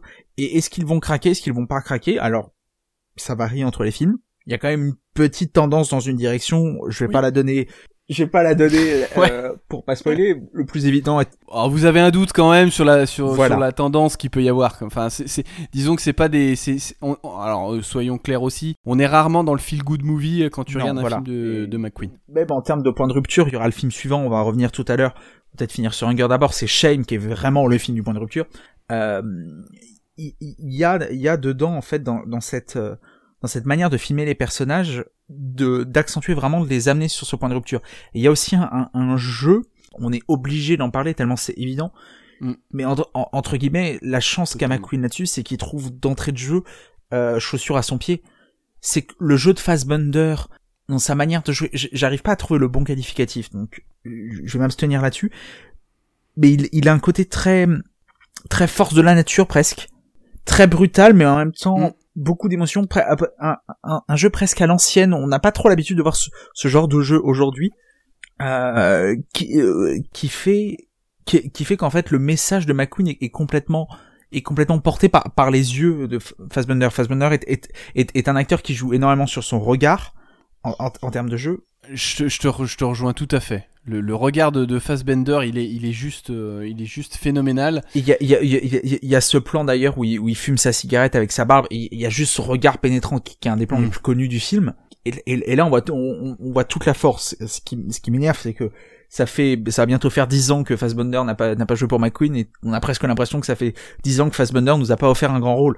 Et offrir vraiment quelque chose d'ultra consistant. En fait, on a la grande histoire par la petite. Et c'est un cinéaste qui est, qui est économe. Il y, a, il y a Charlotte qui disait dans le chat, et, et je trouve ça euh, très intéressant, c'est un côté documentariste presque, à se demander si son travail en Irak Mm. a pas beaucoup influencé Hunger, qui est une forme de guerre en fait. Mais c'est presque des films de guerre, mais à l'économie, les films de, de McQueen. Mais des guerres intérieures. Mais c'est toujours un. Ouais, mais et puis c'est toujours intéressant de voir des films. Alors, toi, tu parlais des premiers films. Euh, moi, euh, McQueen, je vais, je vais le, je vais le rapprocher d'un William Friedkin, par exemple. Ce sont des réalisateurs qui ont commencé par des documentaires, et je trouve que du coup, ça leur donne une approche du réel euh, beaucoup plus forte dans ce qu'ils veulent démontrer dans leur, dans leur fiction, et donc du coup une, une plus grande force dans leur, dans leur film. Et tu, tu parlais de, de, de Fassbender. Fassbender, il, va donc faire trois films avec euh, McQueen, donc ça va être Hunger, Shame et euh, 12 Years a Slave. Et sur ces trois films, il va donner trois prestations totalement différentes, mais totalement hallucinantes. Euh, sur le premier, donc dans Hunger, il est, pour moi, c'est un écorché vif qui, euh, n'a pas d'autre choix euh, d'en être là où il en est. Euh, c'est une boule de nerfs absolue euh, qui est tout dans la retenue parce que tu sens la, la personne entre guillemets incomprise. Tu vois le, personnage qui a, des choses à dire, qui, a envie de le, crier sur le monde entier et en plus qui doit négocier avec, euh, avec euh, le, gouvernement de Thatcher qui était vraiment très connu pour sa diplomatie et son, et son dialogue. Et donc tu sens euh, dans, dans le jeu de Fassbender, et, tu l'as dit dans, dans le regard de Fassbender, une, puissance, une, un, être totalement... euh, je vais pas dire perdu, mais qui, qui est sur une cause qui est vraiment plus grande que lui. C'est d'ailleurs dans la, dans la scène de 17 minutes, il y a tout un discours sur les, euh, l'utilité, l'envie, le fait de est-ce que tu fais ça pour la gloire ou est-ce que tu fais réellement ça pour, le, pour, le, pour faire avancer la cause, quelles sont tes motivations, ce genre de choses. Donc il y a déjà cette première prestation. Il fait une deuxième prestation euh, dans Shame où il joue euh, donc un, un- obsédé sexuel euh, et qui est euh, tout dans la retenue. Il joue la dépression. On va en parler après, mais du- du- d'une manière euh, juste, euh, ju- juste magistrale. Et enfin, il termine le- cette trilogie avec 12 Years a Slave en jouant un, Un esclavagiste. un, un esclavagiste complètement, complètement fou, avec un regard complètement, euh, complètement euh, habité. euh, enfin, je veux dire, quand, quand, euh, quand il regarde un personnage dans, dans, le- film, t'as l'impression que la, personne va prendre feu tellement que son regard est, est, de braise et, euh, et en même temps, le, le personnage est pas aussi euh, aussi fort qu'il laisse entendre parce qu'il se fait, il se fait maintenir et en tout cas c'est sa femme qui tient qui tient la culotte dans la dans la dans la maison euh, parce qu'il y a des, des renversements de situation. Enfin voilà il arrive vraiment à faire trois prestations différentes et c'est frustrant parce que c'est- c'est le genre d'acteur où quand tu le vois dans ces films là tu dis mais cet acteur est vraiment grandiose. Il est capable de de, de, de jouer des, des, des choses complètement folles avec des des véritables euh, nuances dans son dans son dans son regard des véritables nuances dans, euh, dans sa façon de bouger, dans sa façon d'être, euh, sur ses expressions de, de, de visage. Euh, ouais, je vois Xavier qui parle de, de sa prestation dans, dans Steve Jobs, et c'est pour moi la dernière vraie grosse prestation.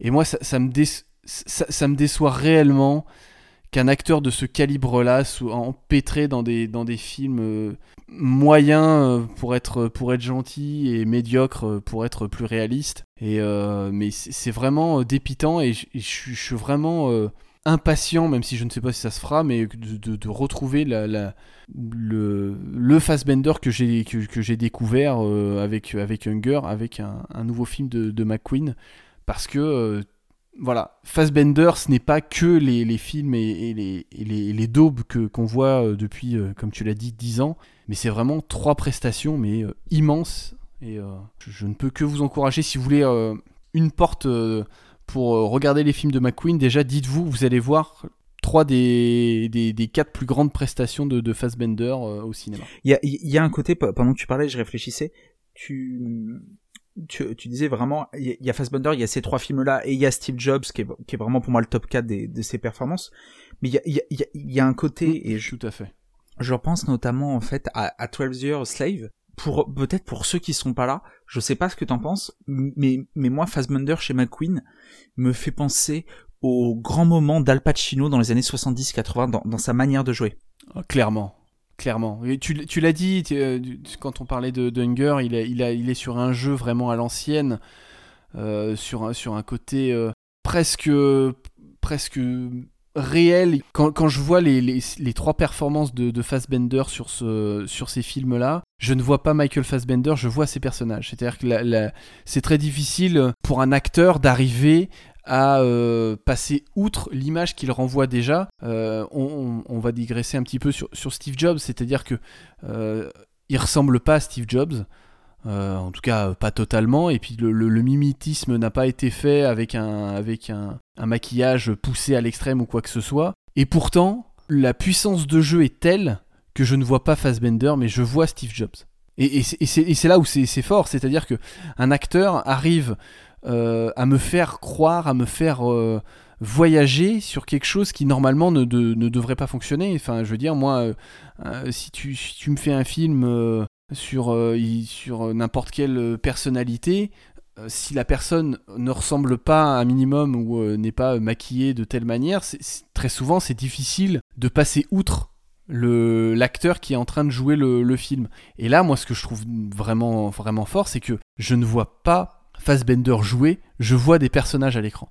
Et je, vois vraiment quelqu'un qui est en train de prendre une crise complètement folle, quelqu'un qui est en train de torturer des gens, quelqu'un qui est en train de souffrir de sa grève de la faim. Euh, tu, parlais des yeux, mais il y, a, des gros plans dans Hunger sur les, sur les yeux de, Fassbender qui sont à tomber. Et, pourtant, on parle de, de, gros plans sur des, sur des yeux c'est très difficile d'arriver à faire passer autant d'émotions sur un gros plan avec un œil, et euh, que ce soit dans le jeu de, de, Fassbender ou dans la façon de filmer de McQueen, et eh ben euh, ça fonctionne, ça fonctionne. Et, je, et je vais même me permettre d'étendre parce qu'on parle beaucoup de, de Fassbender, mais entre guillemets, euh, c'est valable pour beaucoup d'autres acteurs. Moi, je pense, on peut citer Shame, la performance de ah. Carey Mulligan qui est quand même une, une, actrice avec un bagage qui est quand même assez monstrueux et qui nous a quand même sorti une sacrée pelletée de rôle euh, sur les 15 dernières années. Tout à fait. Shame fait, à n'en pas douter, partie du meilleur. 12 Years Slave, bah, moi il y en a une, un acteur que j'adore énormément, qu'on va retrouver au moment où on enregistre dans quelques jours en salle pour une performance qui s'annonce dingue, c'est Paul Dano, qui trouve un rôle formidable, qui explose ah, tout son talent bien dans 12 Years Slave. Bien sûr. Pour euh, les veuves, pour Widows, je pense à Viola Davis, je suis pas un grand fan de Viola Davis et de sa manière de jouer, mais Steve McQueen la pousse dans des sphères absolument dingues en termes de jeu. C'est, c'est, vraiment quelqu'un qui a, un, qui a, un, vrai sens de la direction d'acteur. T'en as oublié un, moi celui, euh, si, si vous voulez euh, vous souvenir que Liam Neeson est un acteur, regardez Les Veuves. Les Veuves est peut-être le, le, moins bon film entre guillemets de, de Steve McQueen. En attendant, j'avais pas vu Liam Neeson euh, sortir plus d'émotions que, que, que, ça euh, depuis, euh, depuis des années. Quoi. Tu l'as bien résumé. Mais, mais globalement, le, le souci, c'est qu'on pourrait presque dire ça de, de, de, tout, de tous les acteurs qui passent chez, chez Steve McQueen. Et c'est vraiment, je trouve, la, force de sa transmission qui est, euh, qui, qui, qui, est vraiment enveloppée dans cette, dans cette pseudo-simplicité. Je pense à un plan et on, ça va me permettre de glisser un, un autre film qui est très simple sur son, son postulat de départ, sur son développement, qui, qui, qui est un film simple vraiment sur papier, mais pourtant qui est d'une telle complexité de réflexion euh, qui, qui, donne envie à revoir encore et encore. C'est un film que je me lasse pas de voir. C'est Shame. C'est sa simplicité d'en filmer. Je pense à, à, ce plan. Si je te parle du, du jogging de, de Fassbender, tu vois parfaitement de quel plan je parle. Bien sûr. Qui est un plan formidable. Qui est, qui est tout simplement pour dire, c'est juste un travelling latéral. Mais il arrive juste en un, un, simple travelling latéral mais qui, mais qui, qui montre vraiment des vraies idées de mise en scène. Et c'est, et, c'est vraiment ça, c'est un, quelqu'un qui est atypique, et pourquoi ça fait du bien de voir un film de Steve McQueen aujourd'hui. on en a parlé pendant le questionnaire de Proust, on a tendance à nous poser sur des rails presque, sur, sur des produits de consommation. Mais Steve McQueen, c'est complètement l'inverse, c'est quelqu'un qui réfléchit, et, euh, et, et, et, je vois dans, dans le chat, on parle de Ciné Lemaitre, on peut faire énormément de rapprochements avec Ciné Lemaitre dans sa manière d'être là. C'est pas un cinéaste qui va chercher la complexité, mais qui va chercher le sens. Le sens par le plan, le sens par le son. Tout à fait. Parce qu'il y a un vrai travail sonore, notamment dans Shame. Le sens par le jeu. Enfin voilà, je, je, je, je sais pas ce, ce que t'as à dire sur Shame, parce que je pourrais continuer des heures sur Shame, mais qui est, un film formidable par cet aboutissement. Shame est un, est un chef-d'œuvre, hein, de toute façon. Euh, je pense que vous l'aurez compris, euh, euh, la, filmographie de, de, Steve McQueen est, quasiment, quasiment sans faute. J'ai quelques réserves, comme beaucoup d'adeptes de Steve McQueen, sur le, les veuves. Même si je, je, trouve pas que le film soit honteux, loin de là, même, ça, ça, reste un très bon film. On, on, en reparlera un petit peu après, mais disons que Shame, c'est un, un petit peu la, bascule. C'est-à-dire que donc on parle de quatre films et on, parle de, on parle des acteurs et donc on est encore sur une prestation complètement folle de Michael Fassbender qui irradie hein, complètement l'écran. Je veux dire, à chaque apparition, euh, tu, tu, tu, demandes pourquoi. Enfin, tu, tu, sais pourquoi Fassbender est acteur quand tu vois Shame. Et euh, je, veux juste faire une petite aparté avant de vraiment m'étaler sur, sur Shame. On, on, vient de parler de, du fait que euh, beaucoup d'acteurs font leur, leur plus grande performance, ou en tout cas font des très grandes performances quand ils sont avec lui. On a parlé de Paul Dano. Paul Dano, dans 12 Years a Slave, il apparaît un quart d'heure. Tu mets ces scènes bout à bout, il y a 5 minutes sur un film qui doit faire 2 heures et demie.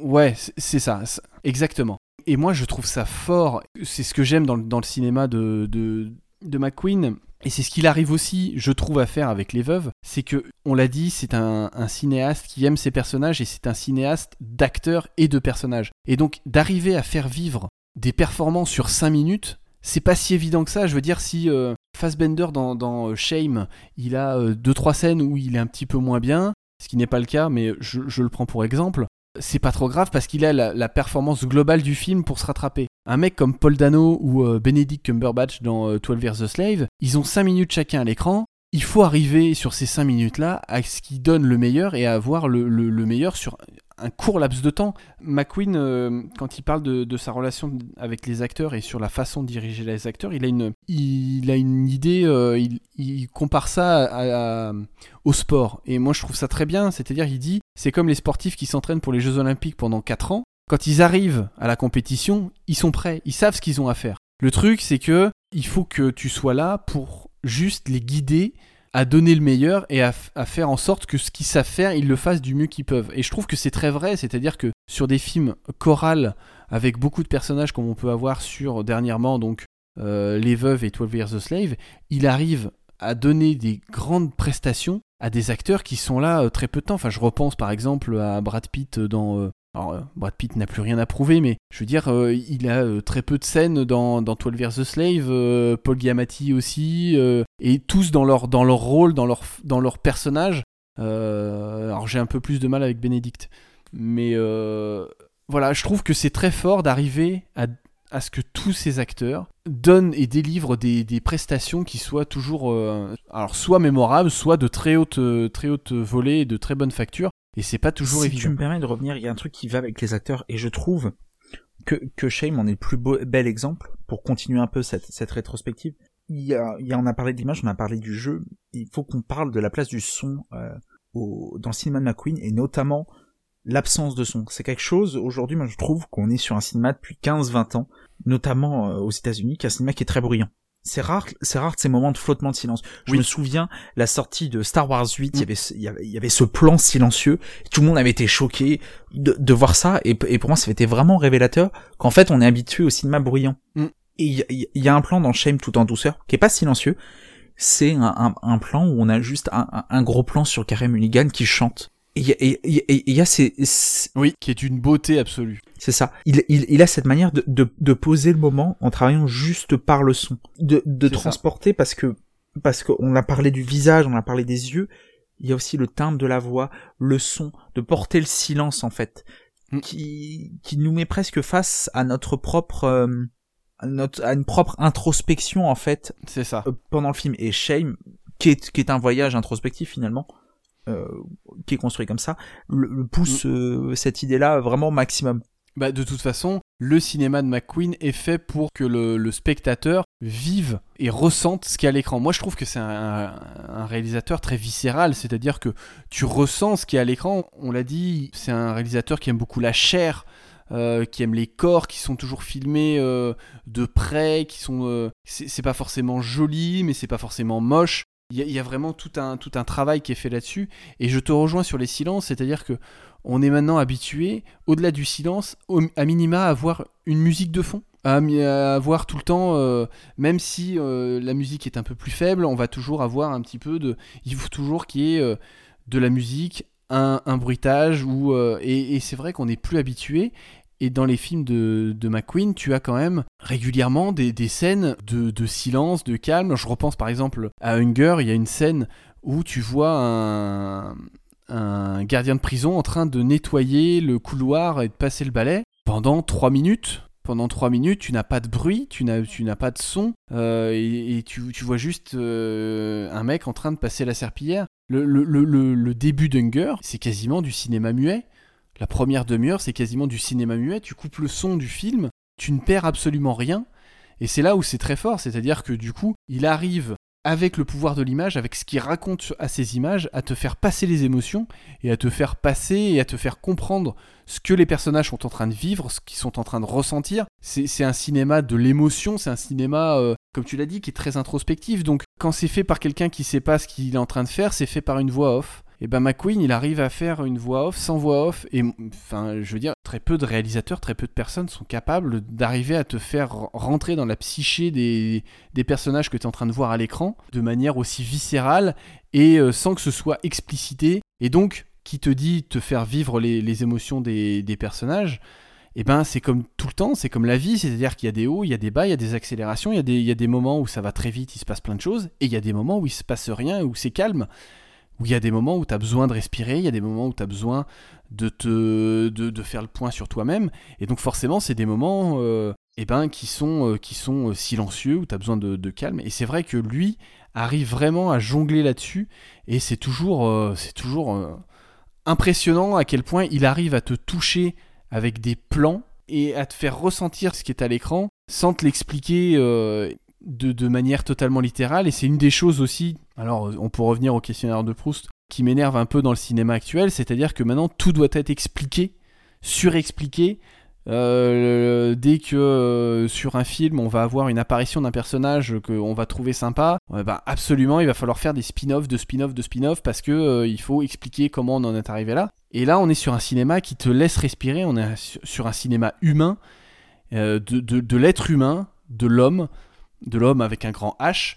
Euh, et euh, c'est toujours agréable à suivre et en même temps c'est très désagréable parce que du coup il va t'amener dans des, dans des euh, psychés et à, réfléchir sur des, sur des sujets et sur des émotions qui sont pas forcément ultra agréables et qui peut rebuter. Donc je te rejoins totalement, la gestion des silences et la, gestion du, du, du cadre est, et de la vision, on a une vision de réalisateur et, vraiment appréciée. Shame en soi, pour moi, c'est vraiment en fait un instant suspendu. Il y a vraiment ce côté introspectif mm. avec cette manière de construire son personnage, parce que le personnage de Michael Fassbender, euh, c'est ce qu'on appelle, euh, dans le jargon médical, on appelle ça un paraphile. C'est, si vous voulez, c'est vraiment un, détraqué sexuel, quelqu'un, quelqu'un qui, qui manque un truc euh, dans la caboche entre guillemets pour être, pour être cru.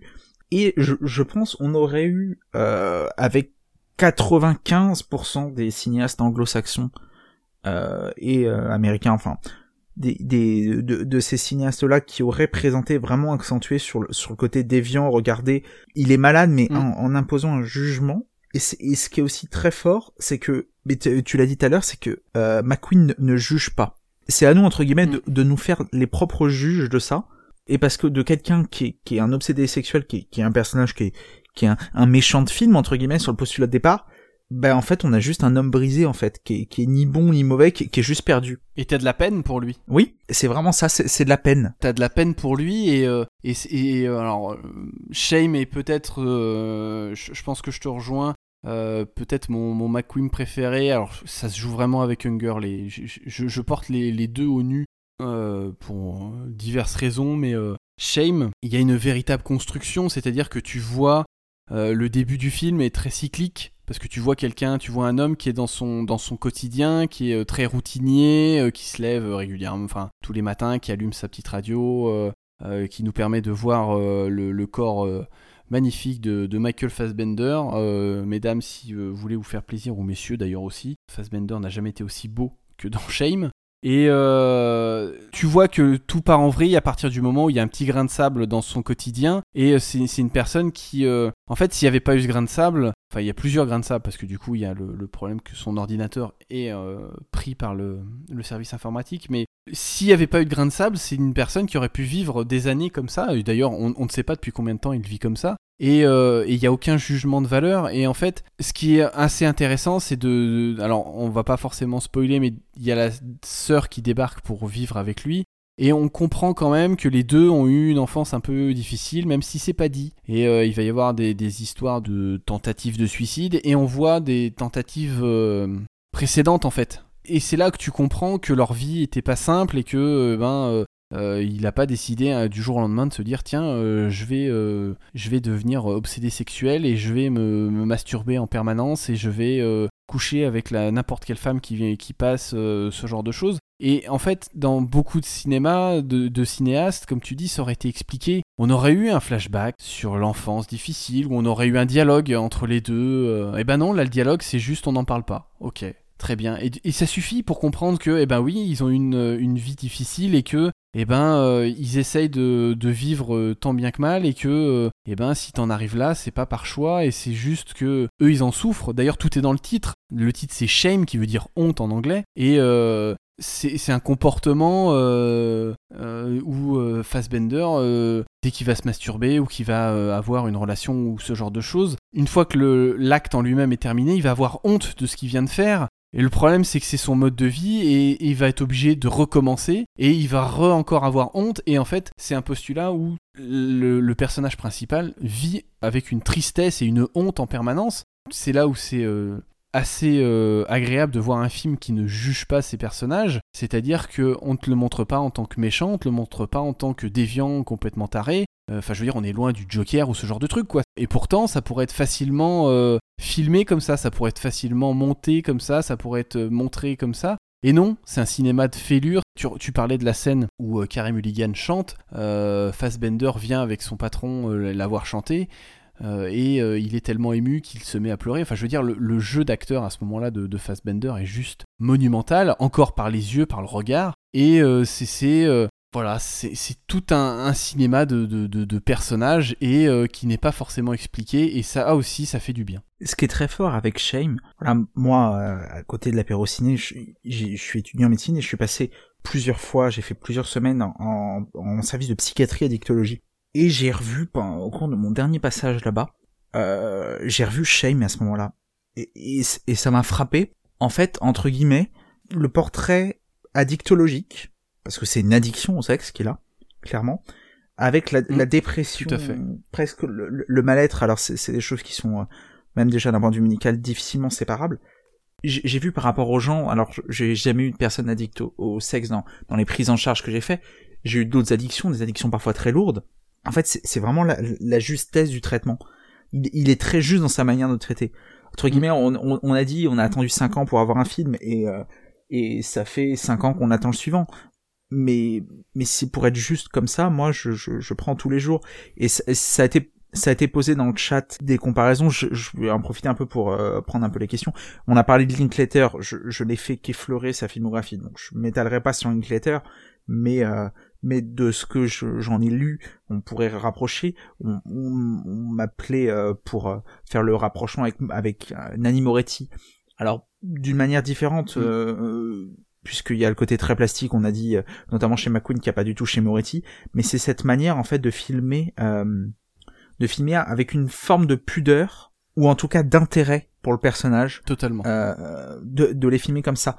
C'est pas un cinéaste qui, qui se fout du personnage, c'est un cinéaste qui a, un, qui a un vrai amour pour ses personnages, avec leurs forces, leurs faiblesses.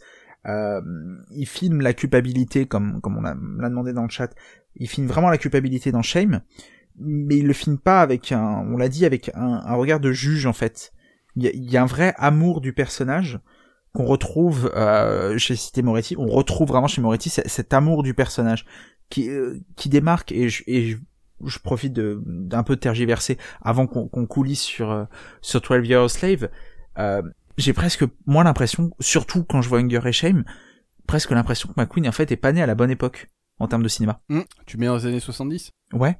J'aurais adoré voir euh, Steve McQueen au Nouvel Hollywood par exemple. Ah oui.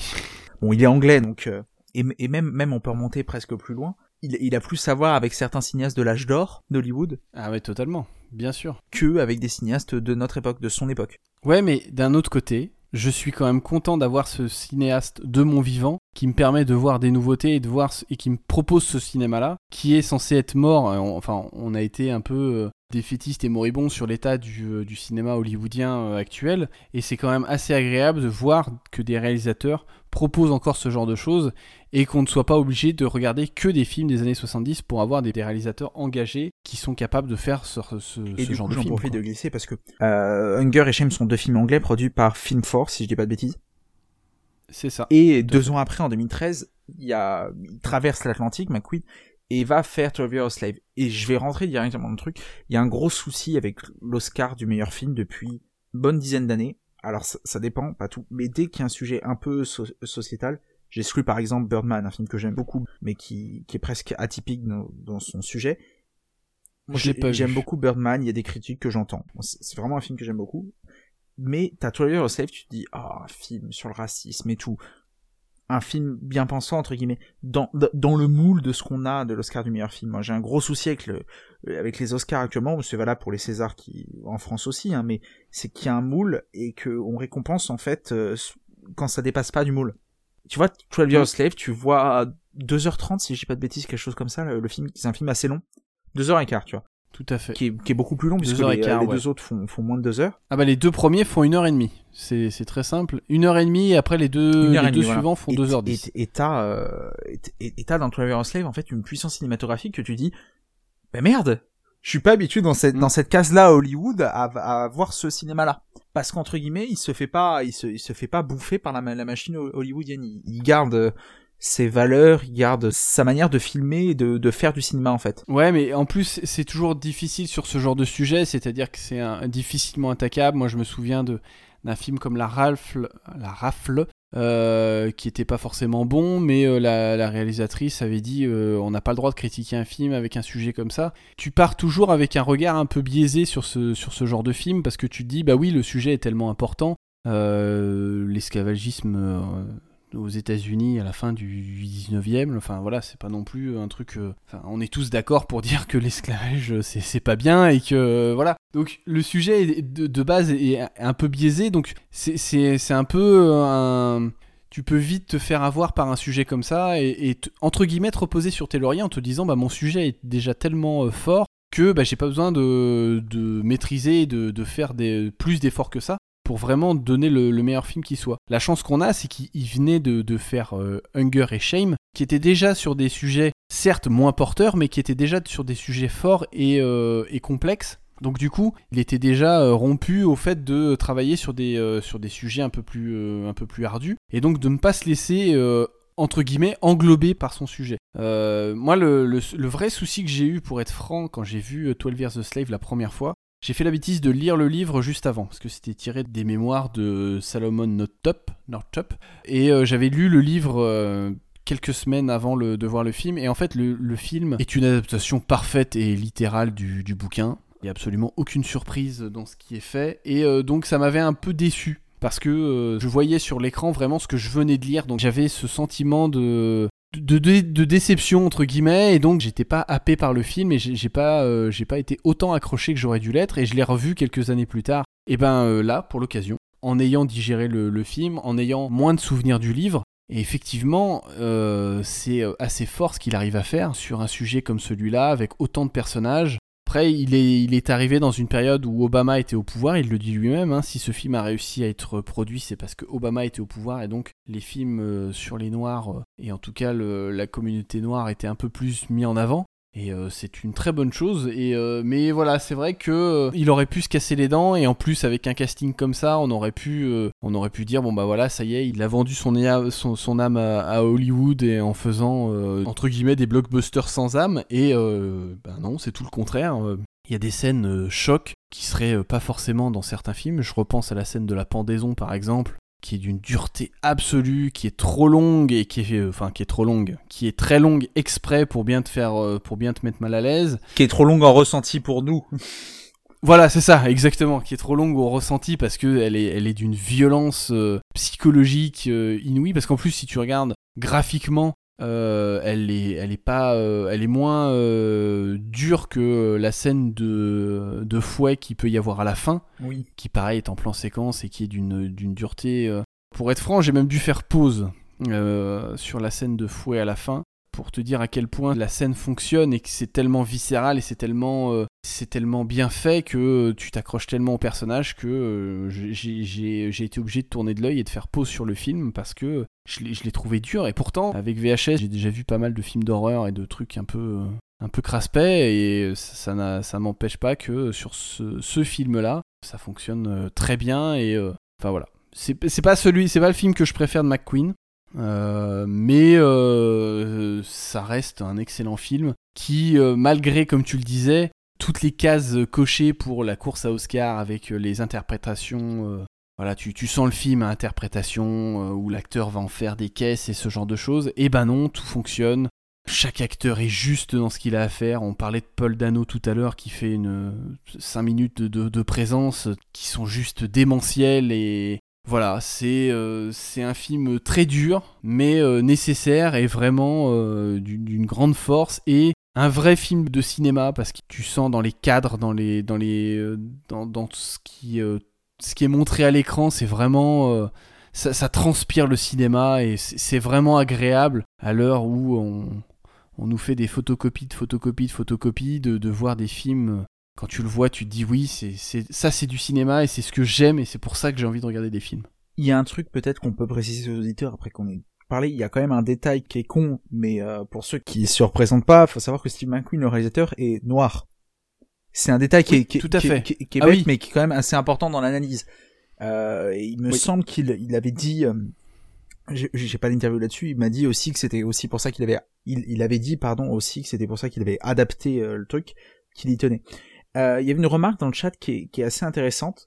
Euh, c'est XP qui, dit 12 Years Slave, je n'ai jamais senti les 12 ans passer. Mais en fait, au-delà du cahier des charges qui, entre guillemets, je pense, le rend un peu moins bon que Shame et Hunger, où il avait, on sent complètement, une complète liberté dans, dans ce qu'il faisait, on sent qu'il n'y a pas forcément l'histoire en elle-même. C'est pas Mm. quelque chose qui intéresse McQueen. Déjà de base, c'est pas Hunger et Shame sont pas des films qui sont forcément très narratifs. Non. Je, je pense que la narration est soit quelque chose qu'il ne maîtrise pas, soit quelque chose qui ne l'intéresse pas. Euh, Bah, je pense qu'il l'intéresse pas forcément et euh, parce que comme il le dit, lui il veut vraiment aller sur l'efficacité donc il va pas euh, il va pas s'embêter à essayer de, de faire du beau pour faire du beau et faire du complexe pour faire du complexe. Christopher Nolan, si tu nous écoutes. Euh, voilà, il, va vraiment aller à l'efficacité donc c'est sûr que des fois ça peut être vu comme euh, un défaut. Euh, moi, je pense pas que ce soit forcément un défaut, mais c'est vrai que c'est difficile de, voir le, temps passer. Mais dans beaucoup de films, cet argument revient régulièrement. Moi, je repense par exemple au 13e guerrier de McTiernan. À chaque fois, la, même, la- le même argument qui ressort. Le premier argument qui est sorti par les personnes qui ne sont pas forcément adeptes du film, c'est de dire Ah, mais tu te rends compte, euh, Antonio Banderas, il a appris à parler le viking en 4 jours. Bah non, il a pas appris à parler le viking en 4 jours, et c'est ce que démontre en fait la scène, c'est que le voyage est tellement long, et bah qu'il a eu le temps d'apprendre la langue des vikings. Mais c'est vrai que c'est toujours un peu difficile de... Sauf si, évidemment, il y a une grande, euh, il y a une grande durée et tu fais un peu de cheveux blancs ou tu mets quelques rides, mais c'est toujours un peu difficile de vraiment euh, rendre compte du temps qui passe.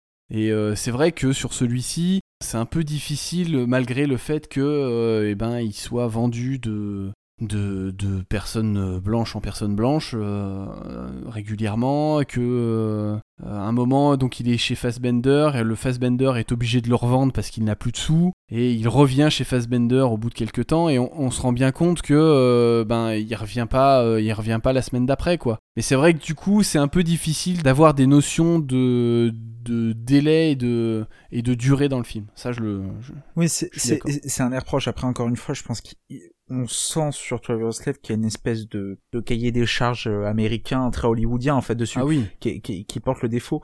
mais, euh, mais tu parlais de, de la scène de la pendaison. Moi, je- moi, plus que la scène du fouet, vraiment la scène de, de la pendaison me, me frappe, euh, me, me marque, parce qu'en fait, je, je, je pense que McQueen ne veut pas transmettre son message par euh, une narration, par une, une histoire presque banale, entre guillemets. C'est pas banal, mais euh, entre guillemets, toujours pour le truc introspectif. Lui qui est artiste contemporain, je pense qu'il il cherche beaucoup plus à, à nous imprégner de son message par des sensations Mm. par une image, par un son, plus que par une narration. Et on revient encore une fois vraiment sur son, sur son passé d'artiste contemporain.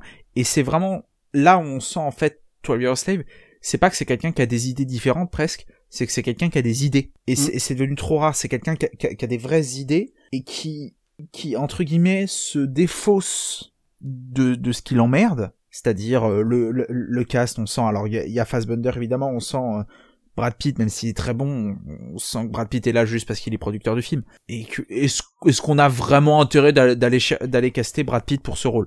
Ça, je pense pas que Steve McQueen ait eu son mot à dire. Bah, comme la plupart des, en fait, comme la plupart des rôles, si tu regardes, parce que c'est vraiment un film choral où il y a beaucoup de rôles que tu vois très peu. Euh, je pense à euh, Giamatti euh, au tout début, je pense euh, Benedict Cumberbatch qui, pareil, a pas grand chose à défendre pendant son film. Alors on a parlé de Paul Dano déjà, mais parce qu'il fait une performance en très peu de temps qui est, vraiment folle.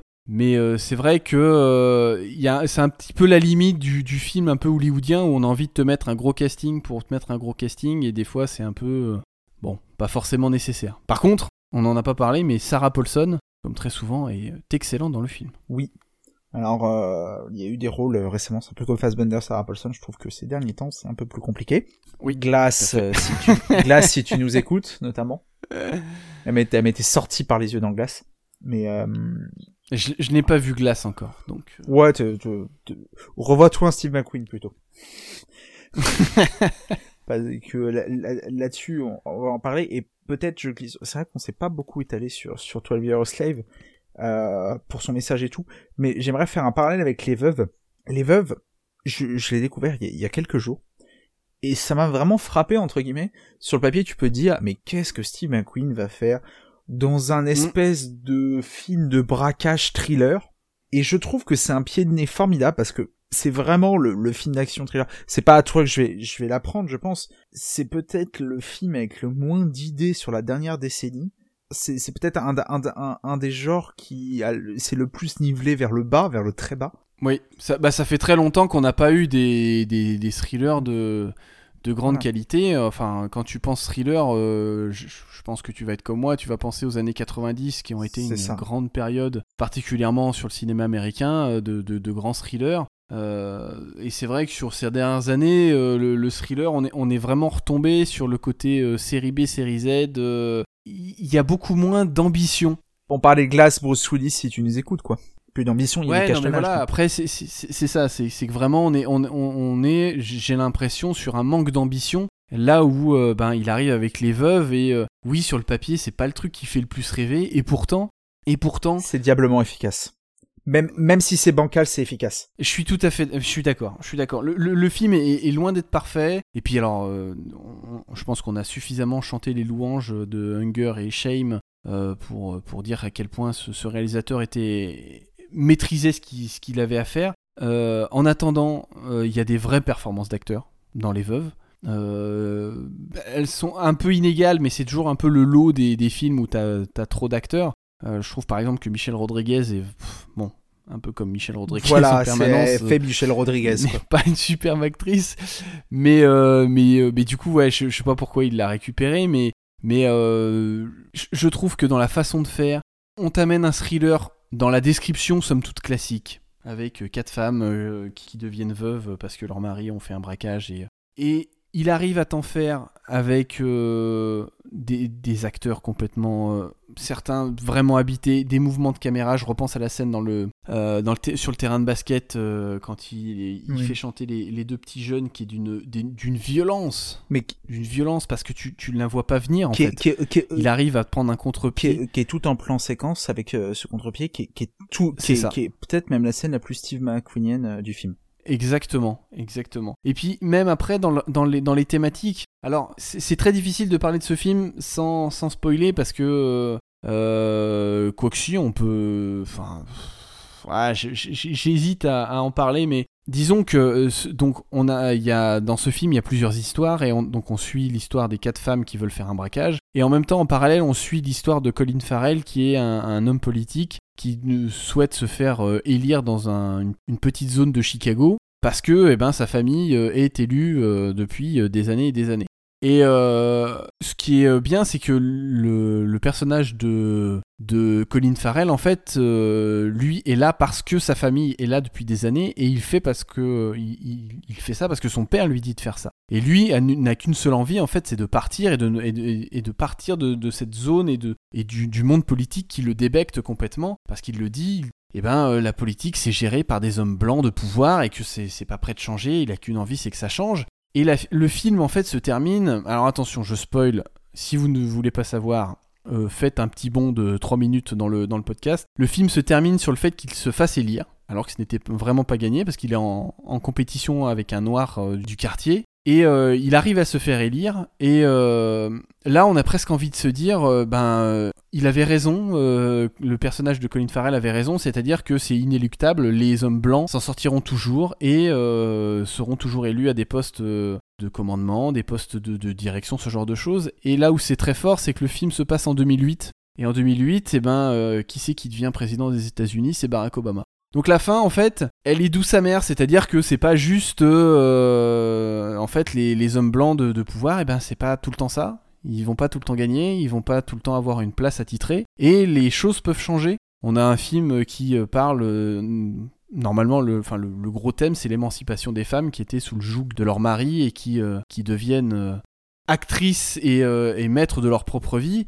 Et, c'est vrai que euh, on parlait de parcours de vie sur les précédents films et c'est exactement ce qui se passe dans ce film là. Donc euh, on est vraiment sur des parcours de vie avec des évolutions de personnages. Et euh, enfin voilà, euh, il arrive à te mettre une petite scène de Black Lives Matter euh, avec le, meurtre de sang-froid d'un- Afro-Américain par des, policiers. On sent le film qui a été fait dans la mouvance MeToo, euh, avec le, pouvoir aux femmes et, les, femmes qui reprenaient le- leur vie en main.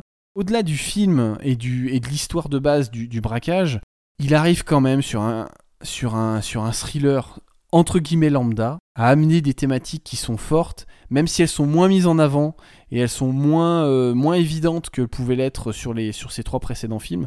Enfin, je veux dire, si on fait attention aux détails, et on l'a dit depuis le début, c'est un réalisateur qui fait extrêmement attention aux détails, que ce soit sur ses plans, que ce soit sur ses sujets, que ce soit sur ses, euh, sur ses directions d'acteurs, et ben c'est pas anodin de faire euh, dérouler son film en 2008, l'année où un, noir devient président des États-Unis, et, euh, du coup qui va te donner une dimension totalement autre à un thriller entre guillemets lambda. Il y a un truc moi que j'aime beaucoup dans les veufs quand on regarde derrière le film, c'est que hum, c'est son deuxième film américain. Small Axe, il est reparti, il est retourné le faire en, Angleterre. Et mon petit doigt me dit que le prochain film ne sera pas fait forcément aux États-Unis. On sent peut-être que qui, rigole en fait ce côté cahier des charges, ce côté euh, norme presque presque sociale. Il faut faire un film euh, qui va bien dans les codes euh, de l'ère du temps. Pas forcément qu'il a pas de respect envers ça, bien au contraire. Mais les veuves, je trouve qu'il y a le film de surface, il y a le thriller, C'est ça. le thriller, Le braquage. le braquage avec avec ses thématiques vite fait. Il y a son côté de ok, mais en fait, je vais vous amener dans complètement autre chose. Le film a été euh, coécrit avec euh, Gillian Flynn, Gillian, pardon, Tout à fait. euh, qui, si je dis pas de bêtises, c'est pas elle qui a écrit Gone Girl aussi. Exactement, et elle a écrit la série Sharp Object. Enfin, en tout cas, elle a écrit les- le bouquin qui a donné la série Sharp Object. Et c'est une scénariste qui est archi demandée et euh, qui fait euh, régulièrement des cartons euh, sur, les, sur, les, sur les projets qu'elle, sur lesquels elle est. Elle est quoi. Et, et en fait, c'est c'est vrai j'ai vu ça. J'ai vu ça que que dans le générique de fin. J'étais pas au courant que Gillian Flynn avait euh, coécrit le film. Et j'ai repensé justement à Gone Girl. Il y a presque le côté euh, parfois un peu cynique que peut avoir Fincher derrière dans Les Veuves en fait. C'est c'est j'ai presque l'impression que que Steve McQueen. Tu parles du côté de on peut changer, mais pour moi Les Veuves est presque un espèce de doigt d'honneur entre guillemets au système. Une, une espèce de rébellion en fait de de Steve McQueen entre guillemets pour dire ok, vous voulez euh, le truc normé avec les codes de l'époque, ben moi je vais vous emmener dans autre chose. Je vais vous faire voir entre guillemets qu'on peut encore faire du cinéma. C'est ça. Il y a des beaux moments dans 12 Years a Slave et c'est pour ça que je veux le rapprocher parce que c'est vraiment ces deux productions américaines. Mm. Il y a des beaux moments dans 12 Years a Slave, mais je vais te dire c'est presque au limite le film que je trouve le plus faible 12 Years a Slave. Dire que 12 Years a Slave est faible, c'est c'est c'est quand même euh, sa place où est où est le mec. Ah bah c'est un crime de c'est- c'est quoi. hein. Parce que c'est Oscar du meilleur film quoi, donc C'est- euh, un peu. euh, Enfin, il faut, faut la dire sans trembler du menton celle-là. pas, pas forcément le plus faible toujours, mais le plus faible en termes de mise en scène. C'est- mais- Mais je suis tout à fait d'accord. Je, m'étais fait la réflexion c'est-. Ce qui est quand même une dinguerie parce qu'on rappelle, hein, même si on on a commencé avec de chefs-d'œuvre et euh, on peut avoir l'impression qu'on qu'on tempère beaucoup Trevor Slave et les veuves, ça Non mais explose clairement. 90% de ce que fait Hollywood de- depuis 10 ans. Je suis gentil quand je dis 90 parce que je pourrais monter plus haut, je pense. Totalement. On est quand même sur une filmographie de très haute qualité. Et encore une fois, c'est parce que bah, les veuves dit entre guillemets, on, on a voulu adoucir parce que 12 Years a Slave est quand même beaucoup plus doux que les deux autres. J'ose imaginer ce que ça aurait pu donner le 12 Years a Slave version euh, Steve McQueen euh, euh, d'Hunger et Shame. À mon avis, ça aurait été beaucoup beaucoup plus âpre et que la scène de la pendaison et que la scène euh, Mm. du fouet on aurait Bah, eu 2h20 de bah, ça. il suffit de voir le. Regarde la, la dernière demi-heure de Hunger et euh, essaye de la projeter sur ce qu'aurait pu être euh, la scène de pendaison. Enfin voilà, c'est tu, tu sens le et, et- et je te rejoins, c'est-à-dire qu'on n'est pas du tout en train de, de diminuer ou de réduire euh, que ce soit euh, 12 Years a Slave ou euh, Les Veuves. Mais euh, c'est vrai qu'il y a toujours un peu cette, cette notion de se dire ouais mais avec les cahiers des charges des films américains, est-ce qu'il n'y aurait pas eu cette possibilité d'avoir quelque chose d'autre, avoir un truc un peu plus? Après, on a quand même la chance que ces films existent, et, euh, et je veux juste un petit point, alors deux petits points. Tout d'abord, euh, je te rejoins presque sur le fait que 12 Years a Slave soit un petit peu son plus faible dans le sens où euh, le sujet est tellement fort que du coup t'es forcément embarqué. J'avais beaucoup moins d'attentes sur les veuves parce que du coup tu pars sur un, on l'a dit, sur un thriller entre guillemets lambda et il arrive à t'en faire quelque chose de plus, à te mettre du euh, entre guillemets du Black Panther euh, euh, avec le, le personnage. Avec le personnage de Daniel Kaluuya, tu veux dire? Ouais, voilà, c'est ça. Il, il arrive à, te- à te mettre des, des personnages que tu n'aurais pas forcément dans, les, dans, dans des thrillers lambda. Et c'est pour ça que du coup, ça te fait une vraie bonne surprise. Parce que du coup, sur quelque chose de lambda, il, il t'amène un plus. Parce que forcément, le mec est bon. Et donc, il arrive à faire quelque chose de, de bien.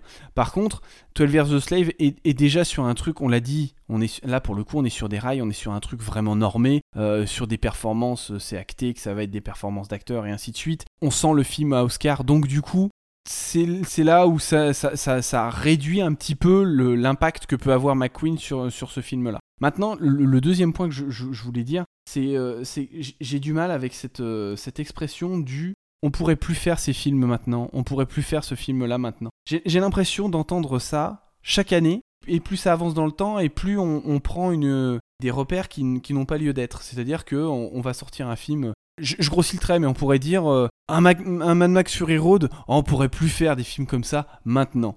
Et bah c'est faux. C'est faux, c'est-à-dire que des films comme ça peuvent être faits. C'est juste que on va pas les mettre en, en- en lumière ou ce genre de choses. Moi, par exemple, j'attends euh, quelques années quand on va nous dire, euh, quand on va se retourner sur l'année 2018 avec euh, Once Upon a Time in Hollywood, avec Parasite, avec tous les gros films qui ont été faits, et en, je sais pas, je vais dire une connerie, mais en 2035, on va dire, tu te rends compte, hein, on pourrait plus faire des films comme ça. Mais c'est faux parce que déjà à l'époque de 2018, cette phrase-là était déjà dite. Donc un film comme Twin vs. Slave, on peut pas dire qu'il serait plus fait maintenant. C'est juste qu'il il- il peut encore être fait, mais on a encore ce discours qui est tenu régulièrement sur plein de films. Donc oui, il faut se défendre, il faut arriver à défendre les auteurs. Je suis tout à fait d'accord que la place des auteurs est de plus en plus faible et fragile dans le système hollywoodien et dans le système du, cinéma, en tout cas américain. Et ils ont de plus en plus de mal à faire des films. Quand tu vois les, les bids qu'ont eu fait euh, le dernier Del Toro, qu'ont fait le dernier, euh, le dernier Spielberg, enfin je veux dire Spielberg, euh, ce mec roule sur le cinéma avec une exigence depuis plus de, de 30, 40, 50 ans. Ça, me dérange de, me dire que euh, eh ben, Spielberg va peut-être plus pouvoir faire ou euh, euh, faire des films un peu, un peu mineurs parce que les résultats sont plus là. On peut tomber sur Scorsese parce qu'il a, a vendu son âme au diable en allant à Netflix, mais en attendant, ça lui permet de faire The Irishman. Pareil, The Irishman, dans quelques années, on dira on peut plus faire ces genres de films. Eh bien, si, on pourra les faire. On, on les fera différemment. Mais voilà, c'est toujours un truc un peu, un peu délicat. Et euh, je pense qu'il faut arrêter avec cette excuse du Ah ben maintenant c'est plus possible. Je pense que c'est possible, on en a la preuve. Euh, McQueen, donc les, Veuves datent de 2018. Déjà en 2018, le cinéma euh, était, enfin je veux dire, le modèle Marvel était déjà bien implanté. Et donc forcément, ça devient de plus en plus difficile de faire autre chose que des mondes étendus, interconnectés entre eux, ce genre de choses. Mais ça se fait ça se fait et ça se fera encore. Et euh, au même titre que le cinéma ne va pas mourir et que le cinéma, il y aura toujours des personnes pour raconter des histoires, peut-être de manière différente. On parlait du streaming en début. Et bien peut-être que s'il faut passer par le streaming pour réinventer le cinéma, pour voir autre chose ou pour avoir des propositions d'auteurs, et ben on les aura ces films. On pourra les voir, on pourra, on pourra les apprécier. Alors peut-être pas forcément en salle, peut-être pas euh, de manière optimale, peut-être que qu'il va y avoir des choses qui vont être un peu plus euh, différentes et, sur notre façon de d'aborder les films, sur la façon, je vais pas dire de les consommer parce que je déteste ce, ce terme-là, mais de vivre les films. Je trouve ça plus plus poétique. Eh ben il faut il faut s'adapter, mais des films, on en aura tout le temps tout le temps, je veux dire, même des gamins euh, au fin fond de, la campagne sont capables de créer des films maintenant avec des téléphones. Donc des films, on en aura. Donc voilà, il faut par contre soutenir et s'intéresser à ce genre de cinéma qui euh, ne sera pas forcément normé, ne sera pas forcément évident, ne sera pas toujours euh, compris, facile. On l'a peut-être pas forcément souligné, mais le, cinéma de McQueen, c'est très mal aimable. C'est vraiment fait pour te, pour te mettre mal à l'aise. C'est pas fait pour te caresser dans le sens du poil. Même un film, on vient de le dire, comme Les Veuves, qui est censé être grand public, il y a beaucoup de thématiques et de, et de choses qui sont pas faites pour te dire, hé, hey, toi, le spectateur, t'es un mec cool, regarde. Euh, donc évidemment que ça, va, être clivant, évidemment que tout le monde ne va pas apprécier, évidemment que ça va être difficile pour certaines personnes d'apprécier ce genre de film. Et c'est très bien, c'est très bien parce que ça va ouvrir le débat, ça va permettre de discuter avec des personnes. Euh, moi je, suis le premier à débattre et à être ouvert d'esprit, à discuter du, MCU et je suis pas... Euh, un anti-film de super-héros, bien au contraire, c'est quelque chose que j'apprécie, même si j'ai beaucoup de réserves sur beaucoup de points et sur beaucoup de choses, mais ça ne m'empêche pas d'en discuter et moi, c'est ça que je trouve intéressant et important, et c'est ce qu'on fait ce soir euh, avec l'apéro ciné, c'est vraiment de pouvoir discuter de cinéma. Mais pour discuter de cinéma, il faut encore qu'on ait des propositions, et donc il faut être curieux. Soyez curieux. Regardez. Bah, c'est une belle manière, je trouve, de, de, finir ce tour sur Steve McQueen. Si tu me permets, j'aimerais rajouter un mot. Comme tu dis, en fait, tu dis, on a l'impression, on pouvait, on pourrait plus faire ces films-là maintenant, mais en fait, ce que je trouve formidable avec Steve McQueen, que ce soit sur sa période anglaise ou sa période américaine, c'est qu'il nous rappelle que c'est pas qu'on peut plus faire ça. C'est que trop souvent par par je pense fainéantise ou par appât du gain facile, on refuse de faire ça. Et mm. et Steve McQueen parce qu'aujourd'hui on est là et on, on, galère de plus en plus sur la nouvelle génération, sur la génération actuelle à Hollywood, on galère à vraiment sortir des, des vrais cinéastes qui font des consensus comme comme quelqu'un comme Spielberg fait un consensus pour toute personne qui aime le cinéma, parce qu'on a cité Spielberg, mais on peut en citer des, des caisses. Aujourd'hui, on a du mal à faire ça. Et je trouve que McQueen, c'est un de ces mecs, c'est un de ces réals qui me fait me rappeler, moi, bah en fait non, le cinéma il est pas mort. Exactement. Juste le cinéma, on, on lui met peut-être parfois des bâtons dans les roues pour euh, pour survivre, beaucoup plus qu'on pouvait lui donner à l'époque. C'est ce qu'on disait, euh, McQueen à l'époque du Nouvel Hollywood, ça aurait pu être incroyable. Mais il est là parce qu'il vient avec des idées, ah, clairement. avec un savoir-faire, avec des vrais trucs et même tu parles même Trevor Slave qui est un film facile je veux dire on, on peut dire que c'est facile sur le casting. Lupita Nyong'o euh, elle est très loin de, elle, elle, elle, elle est très loin de voler son Oscar par exemple. Ah non mais et clairement. et c'est parce qu'on a et clairement. on a un, un cinéma le, en, en, guise de paraphe le cinéma de McQueen c'est un cinéma qui est relativement exigeant surtout pour la période moderne. C'est pas un, un, cinéma dans lequel il faut s'avancer je pense. Euh, c'est pas pour le film pour une soirée entre potes comme on disait. Ah mais clairement, clairement. Et puis même, c'est, mais j'irai même plus loin, c'est pas le genre de film que tu peux regarder que d'un œil. C'est vraiment le genre de film que, où tu, tu, dois être concentré sur ce film-là. Donc si tu veux regarder un film de Steve McQueen, il faut que tu sois dans un état d'esprit de te dire, je suis frais et ouvert à me concentrer sur un film pendant une heure et demie pour les deux premiers ou pendant deux heures et quart sur les deux derniers parce que c'est quelque chose qui va, euh, qui va faire appel à mes sens, qui va faire appel à, mon attention. Et, euh, et, si tu le regardes que d'un œil, tu, bah ouais, clairement, tu vas t'ennuyer. Enfin, je veux dire, si tu regardes Hunger en étant la moitié du temps sur ton téléphone, euh, clairement, alors c'est déjà le cas pour beaucoup de films, hein, mais, mais encore plus sur du, du, cinéma de, Steve McQueen, tu, tu vas vraiment t'ennuyer. Donc voilà, des, des réals, il y en a. on, parlait des Wachowski qui tentent des choses, ça marche pas, ça marche pas parce que ça, ça caresse pas dans le sens du poil, mais ça existe ça existe et c'est rafraîchissant et ça fait du bien et c'est pour ça qu'on aime le cinéma, c'est parce qu'on a besoin de, de, voir des choses avec des personnes avec des idées fortes, comme tu l'as dit. Steve McQueen, il a une vision, il a des idées et donc il arrive pour raconter des choses. Donc forcément, eh ben, t'as envie d'écouter quelqu'un qui a des choses à raconter, par contre quelqu'un qui a absolument rien à raconter, eh ben tu t'en fous, tu t'en fiches et, du coup c'est pas intéressant. Alors peut-être que c'est ce qui fera euh, des scores box-office euh, monstrueux et que c'est ce qui aura des suites et euh, le cinéma exigeant n'aura peut-être pas de suite, mais soyons quand même contents d'avoir encore des réalisateurs et des personnes et des réalisatrices qui viennent pour essayer de faire évoluer leur cinéma. Il y a un nom qu'on n'a pas dit, mais un mec comme Paul Verhoeven arrive encore à faire des films. Il arrive à faire un film comme Benedetta qui divise encore. J'ai pas vu le film, je, je, peux pas forcément mettre de jugement dessus, mais je veux dire, il a fait toute sa carrière en divisant en permanence et il arrive encore à faire des films et à un moment, il est arrivé en bout de course à Hollywood, il a dit bah ok, et eh ben je vais aller en France pour faire des films. Et eh ben il est venu en France et le gars fait des films. Donc des personnes qui ont envie de faire des films trouveront toujours une manière de les raconter, une manière de les diffuser. Et voilà, le but c'est d'être curieux et de vraiment apprécier et d'essayer, même si euh, on n'est pas d'accord, même si euh, c'est quelque chose qui est un peu difficile d'accès, même si euh, on ne sait pas forcément comment l'appréhender. C'est toujours bon d'essayer quelque chose d'un peu nouveau et ne pas hésiter à demander des conseils ou à écouter des podcasts ou à lire des articles, des revues, des livres qui peuvent expliquer, amener et, peut-être euh, amener juste une petite porte d'entrée ou un, petit point d'accroche dans, un, dans un, milieu un peu compliqué et qui fait que eh ben, euh, ça va devenir après... Euh, vraiment euh, jouissif de, regarder du cinéma. En tout cas, Steve McQueen, ça fait plaisir parce qu'on a un vrai cinéaste. Tout à fait. Avec des idées, avec, avec du cinéma, et on, a besoin, on a encore besoin sur une ère qui est pas forcément la plus belle. Là-dessus, on a besoin de, de gars comme Steve McQueen, et on espère, euh, enfin j'espère, que sur euh, cette discussion qu'on a eue, on vous a donné en tout cas de découvrir ces quatre films. Peut-être c'est un peu un côté traditionnel pour finir le débat, même si on a déjà à moitié répondu. Mais si, si tu dois en garder qu'un, tu garderais lequel, toi? Ah, euh, Alors, je t'ai dit, j'hésite vraiment entre Shame et Hunger, et si vraiment je dois en choisir un, je dirais euh, Shunger. Voilà. non, je dirais, euh, je, dirais Shame parce que parce que euh, ce qu'on entrevoit dans Hunger est totalement maîtrisé dans Shame. Même si euh, Hunger est, pour moi un, chef-d'œuvre, je trouve que c'est totalement maîtrisé et encore plus maîtrisé dans Shame. Euh, la performance de, de Fassbender et de Mulligan, enfin on va pas refaire la discussion, mais je pense que Shame euh, tient ma palme, mais bon, ça, se joue à très peu de choses avec Hunger.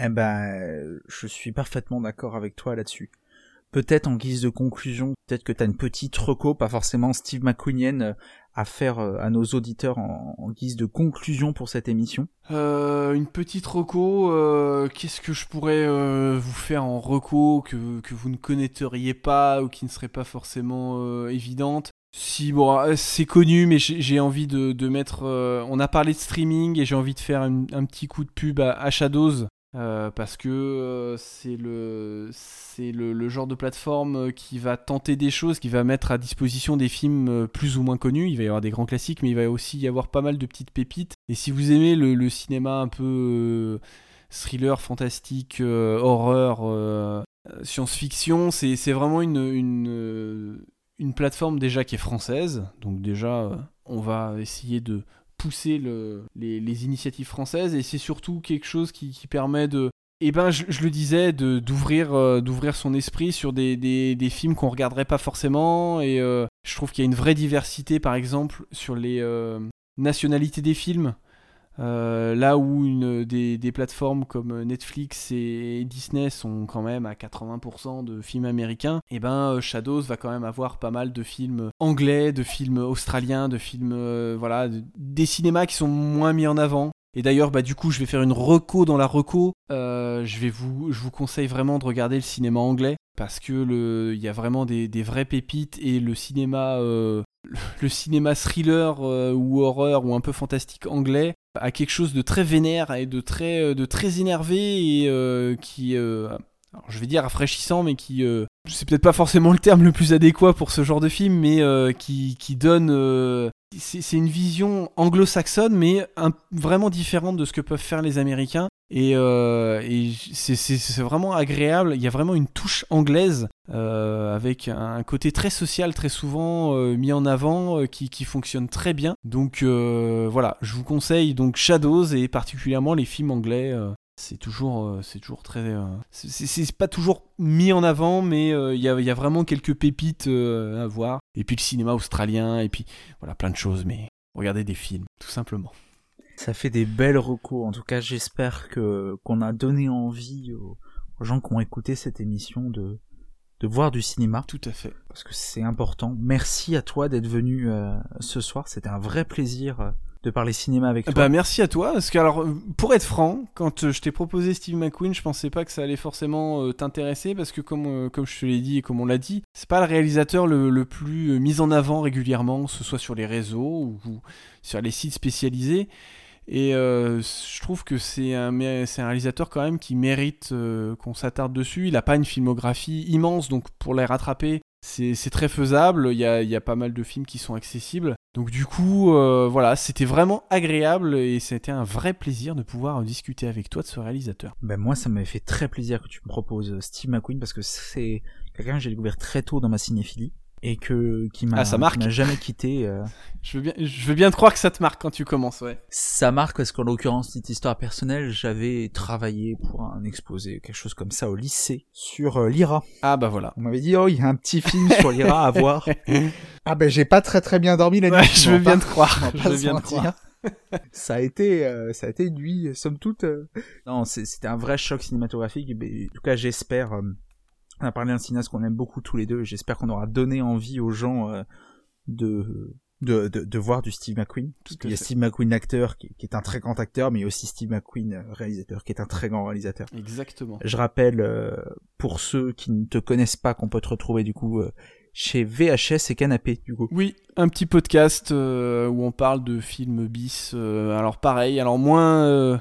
moins on n'est pas dans l'état d'esprit arrêt-essai, on va dire. Mais euh, on essaye euh, à notre niveau de remettre en lumière des films un petit peu, un petit peu mal aimés, un petit peu, un petit peu bis. Euh, voilà, on essaye de parler de films un peu différents, même si ça ne nous empêche pas d'aimer le, cinéma de manière général et global, mais c'est vrai que ça fait du bien de parler, euh, un peu comme bah, ce soir avec Steve McQueen, mais de, films dont on parle pas tout le temps et régulièrement, et de remettre un petit peu en lumière. Des petites séries B, des petites séries Z qui, euh, qui font passer des très bons moments, et puis si ça permet de se retrouver et d'aider des, personnes à se retrouver dans le, la masse de films qui peut exister et de passer un bon moment, et eh bah écoutez, euh, n'hésitez pas à, venir nous écouter à venir discuter avec nous sur Twitter. On est toujours très content de pouvoir discuter cinéma. Eh oui. Et on peut te suivre du coup sur ton Twitter, c'est pas compliqué. At Major Nick Hazard. Tout de toute façon, ça sera dans la description pour ceux qui, qui réécoutent le podcast. N'hésitez pas à aller discuter euh, de cinéma euh, avec toi parce que c'est toujours un, plaisir de discuter euh, cinéma. Je souhaite une bonne nuit à tous nos auditeurs qui sont là fidèles et on se retrouve jeudi, alors euh, sur Twitch ou sur Discord. sur celui qui fonctionne. Voilà, sur celui qui fonctionne. Mais jeudi, on vous fait une émission consacrée à un petit cinéaste pas trop connu qui s'appelle Steven Spielberg. Voilà. J'espère qu'on vous fera découvrir un peu. Ah, je voulais en parler. Tu connais Enfin, j'ai dû voir deux trois films de ce mec-là. Il, a l'air euh, prometteur comme mec. ouais, on aura peut-être quelques trucs à dire. pas sûr, à voir. Je vous souhaite à tous une, euh, une très bonne soirée. Euh, prenez soin de vous et puis euh, vive le cinéma et vive Steve McQueen. Ciao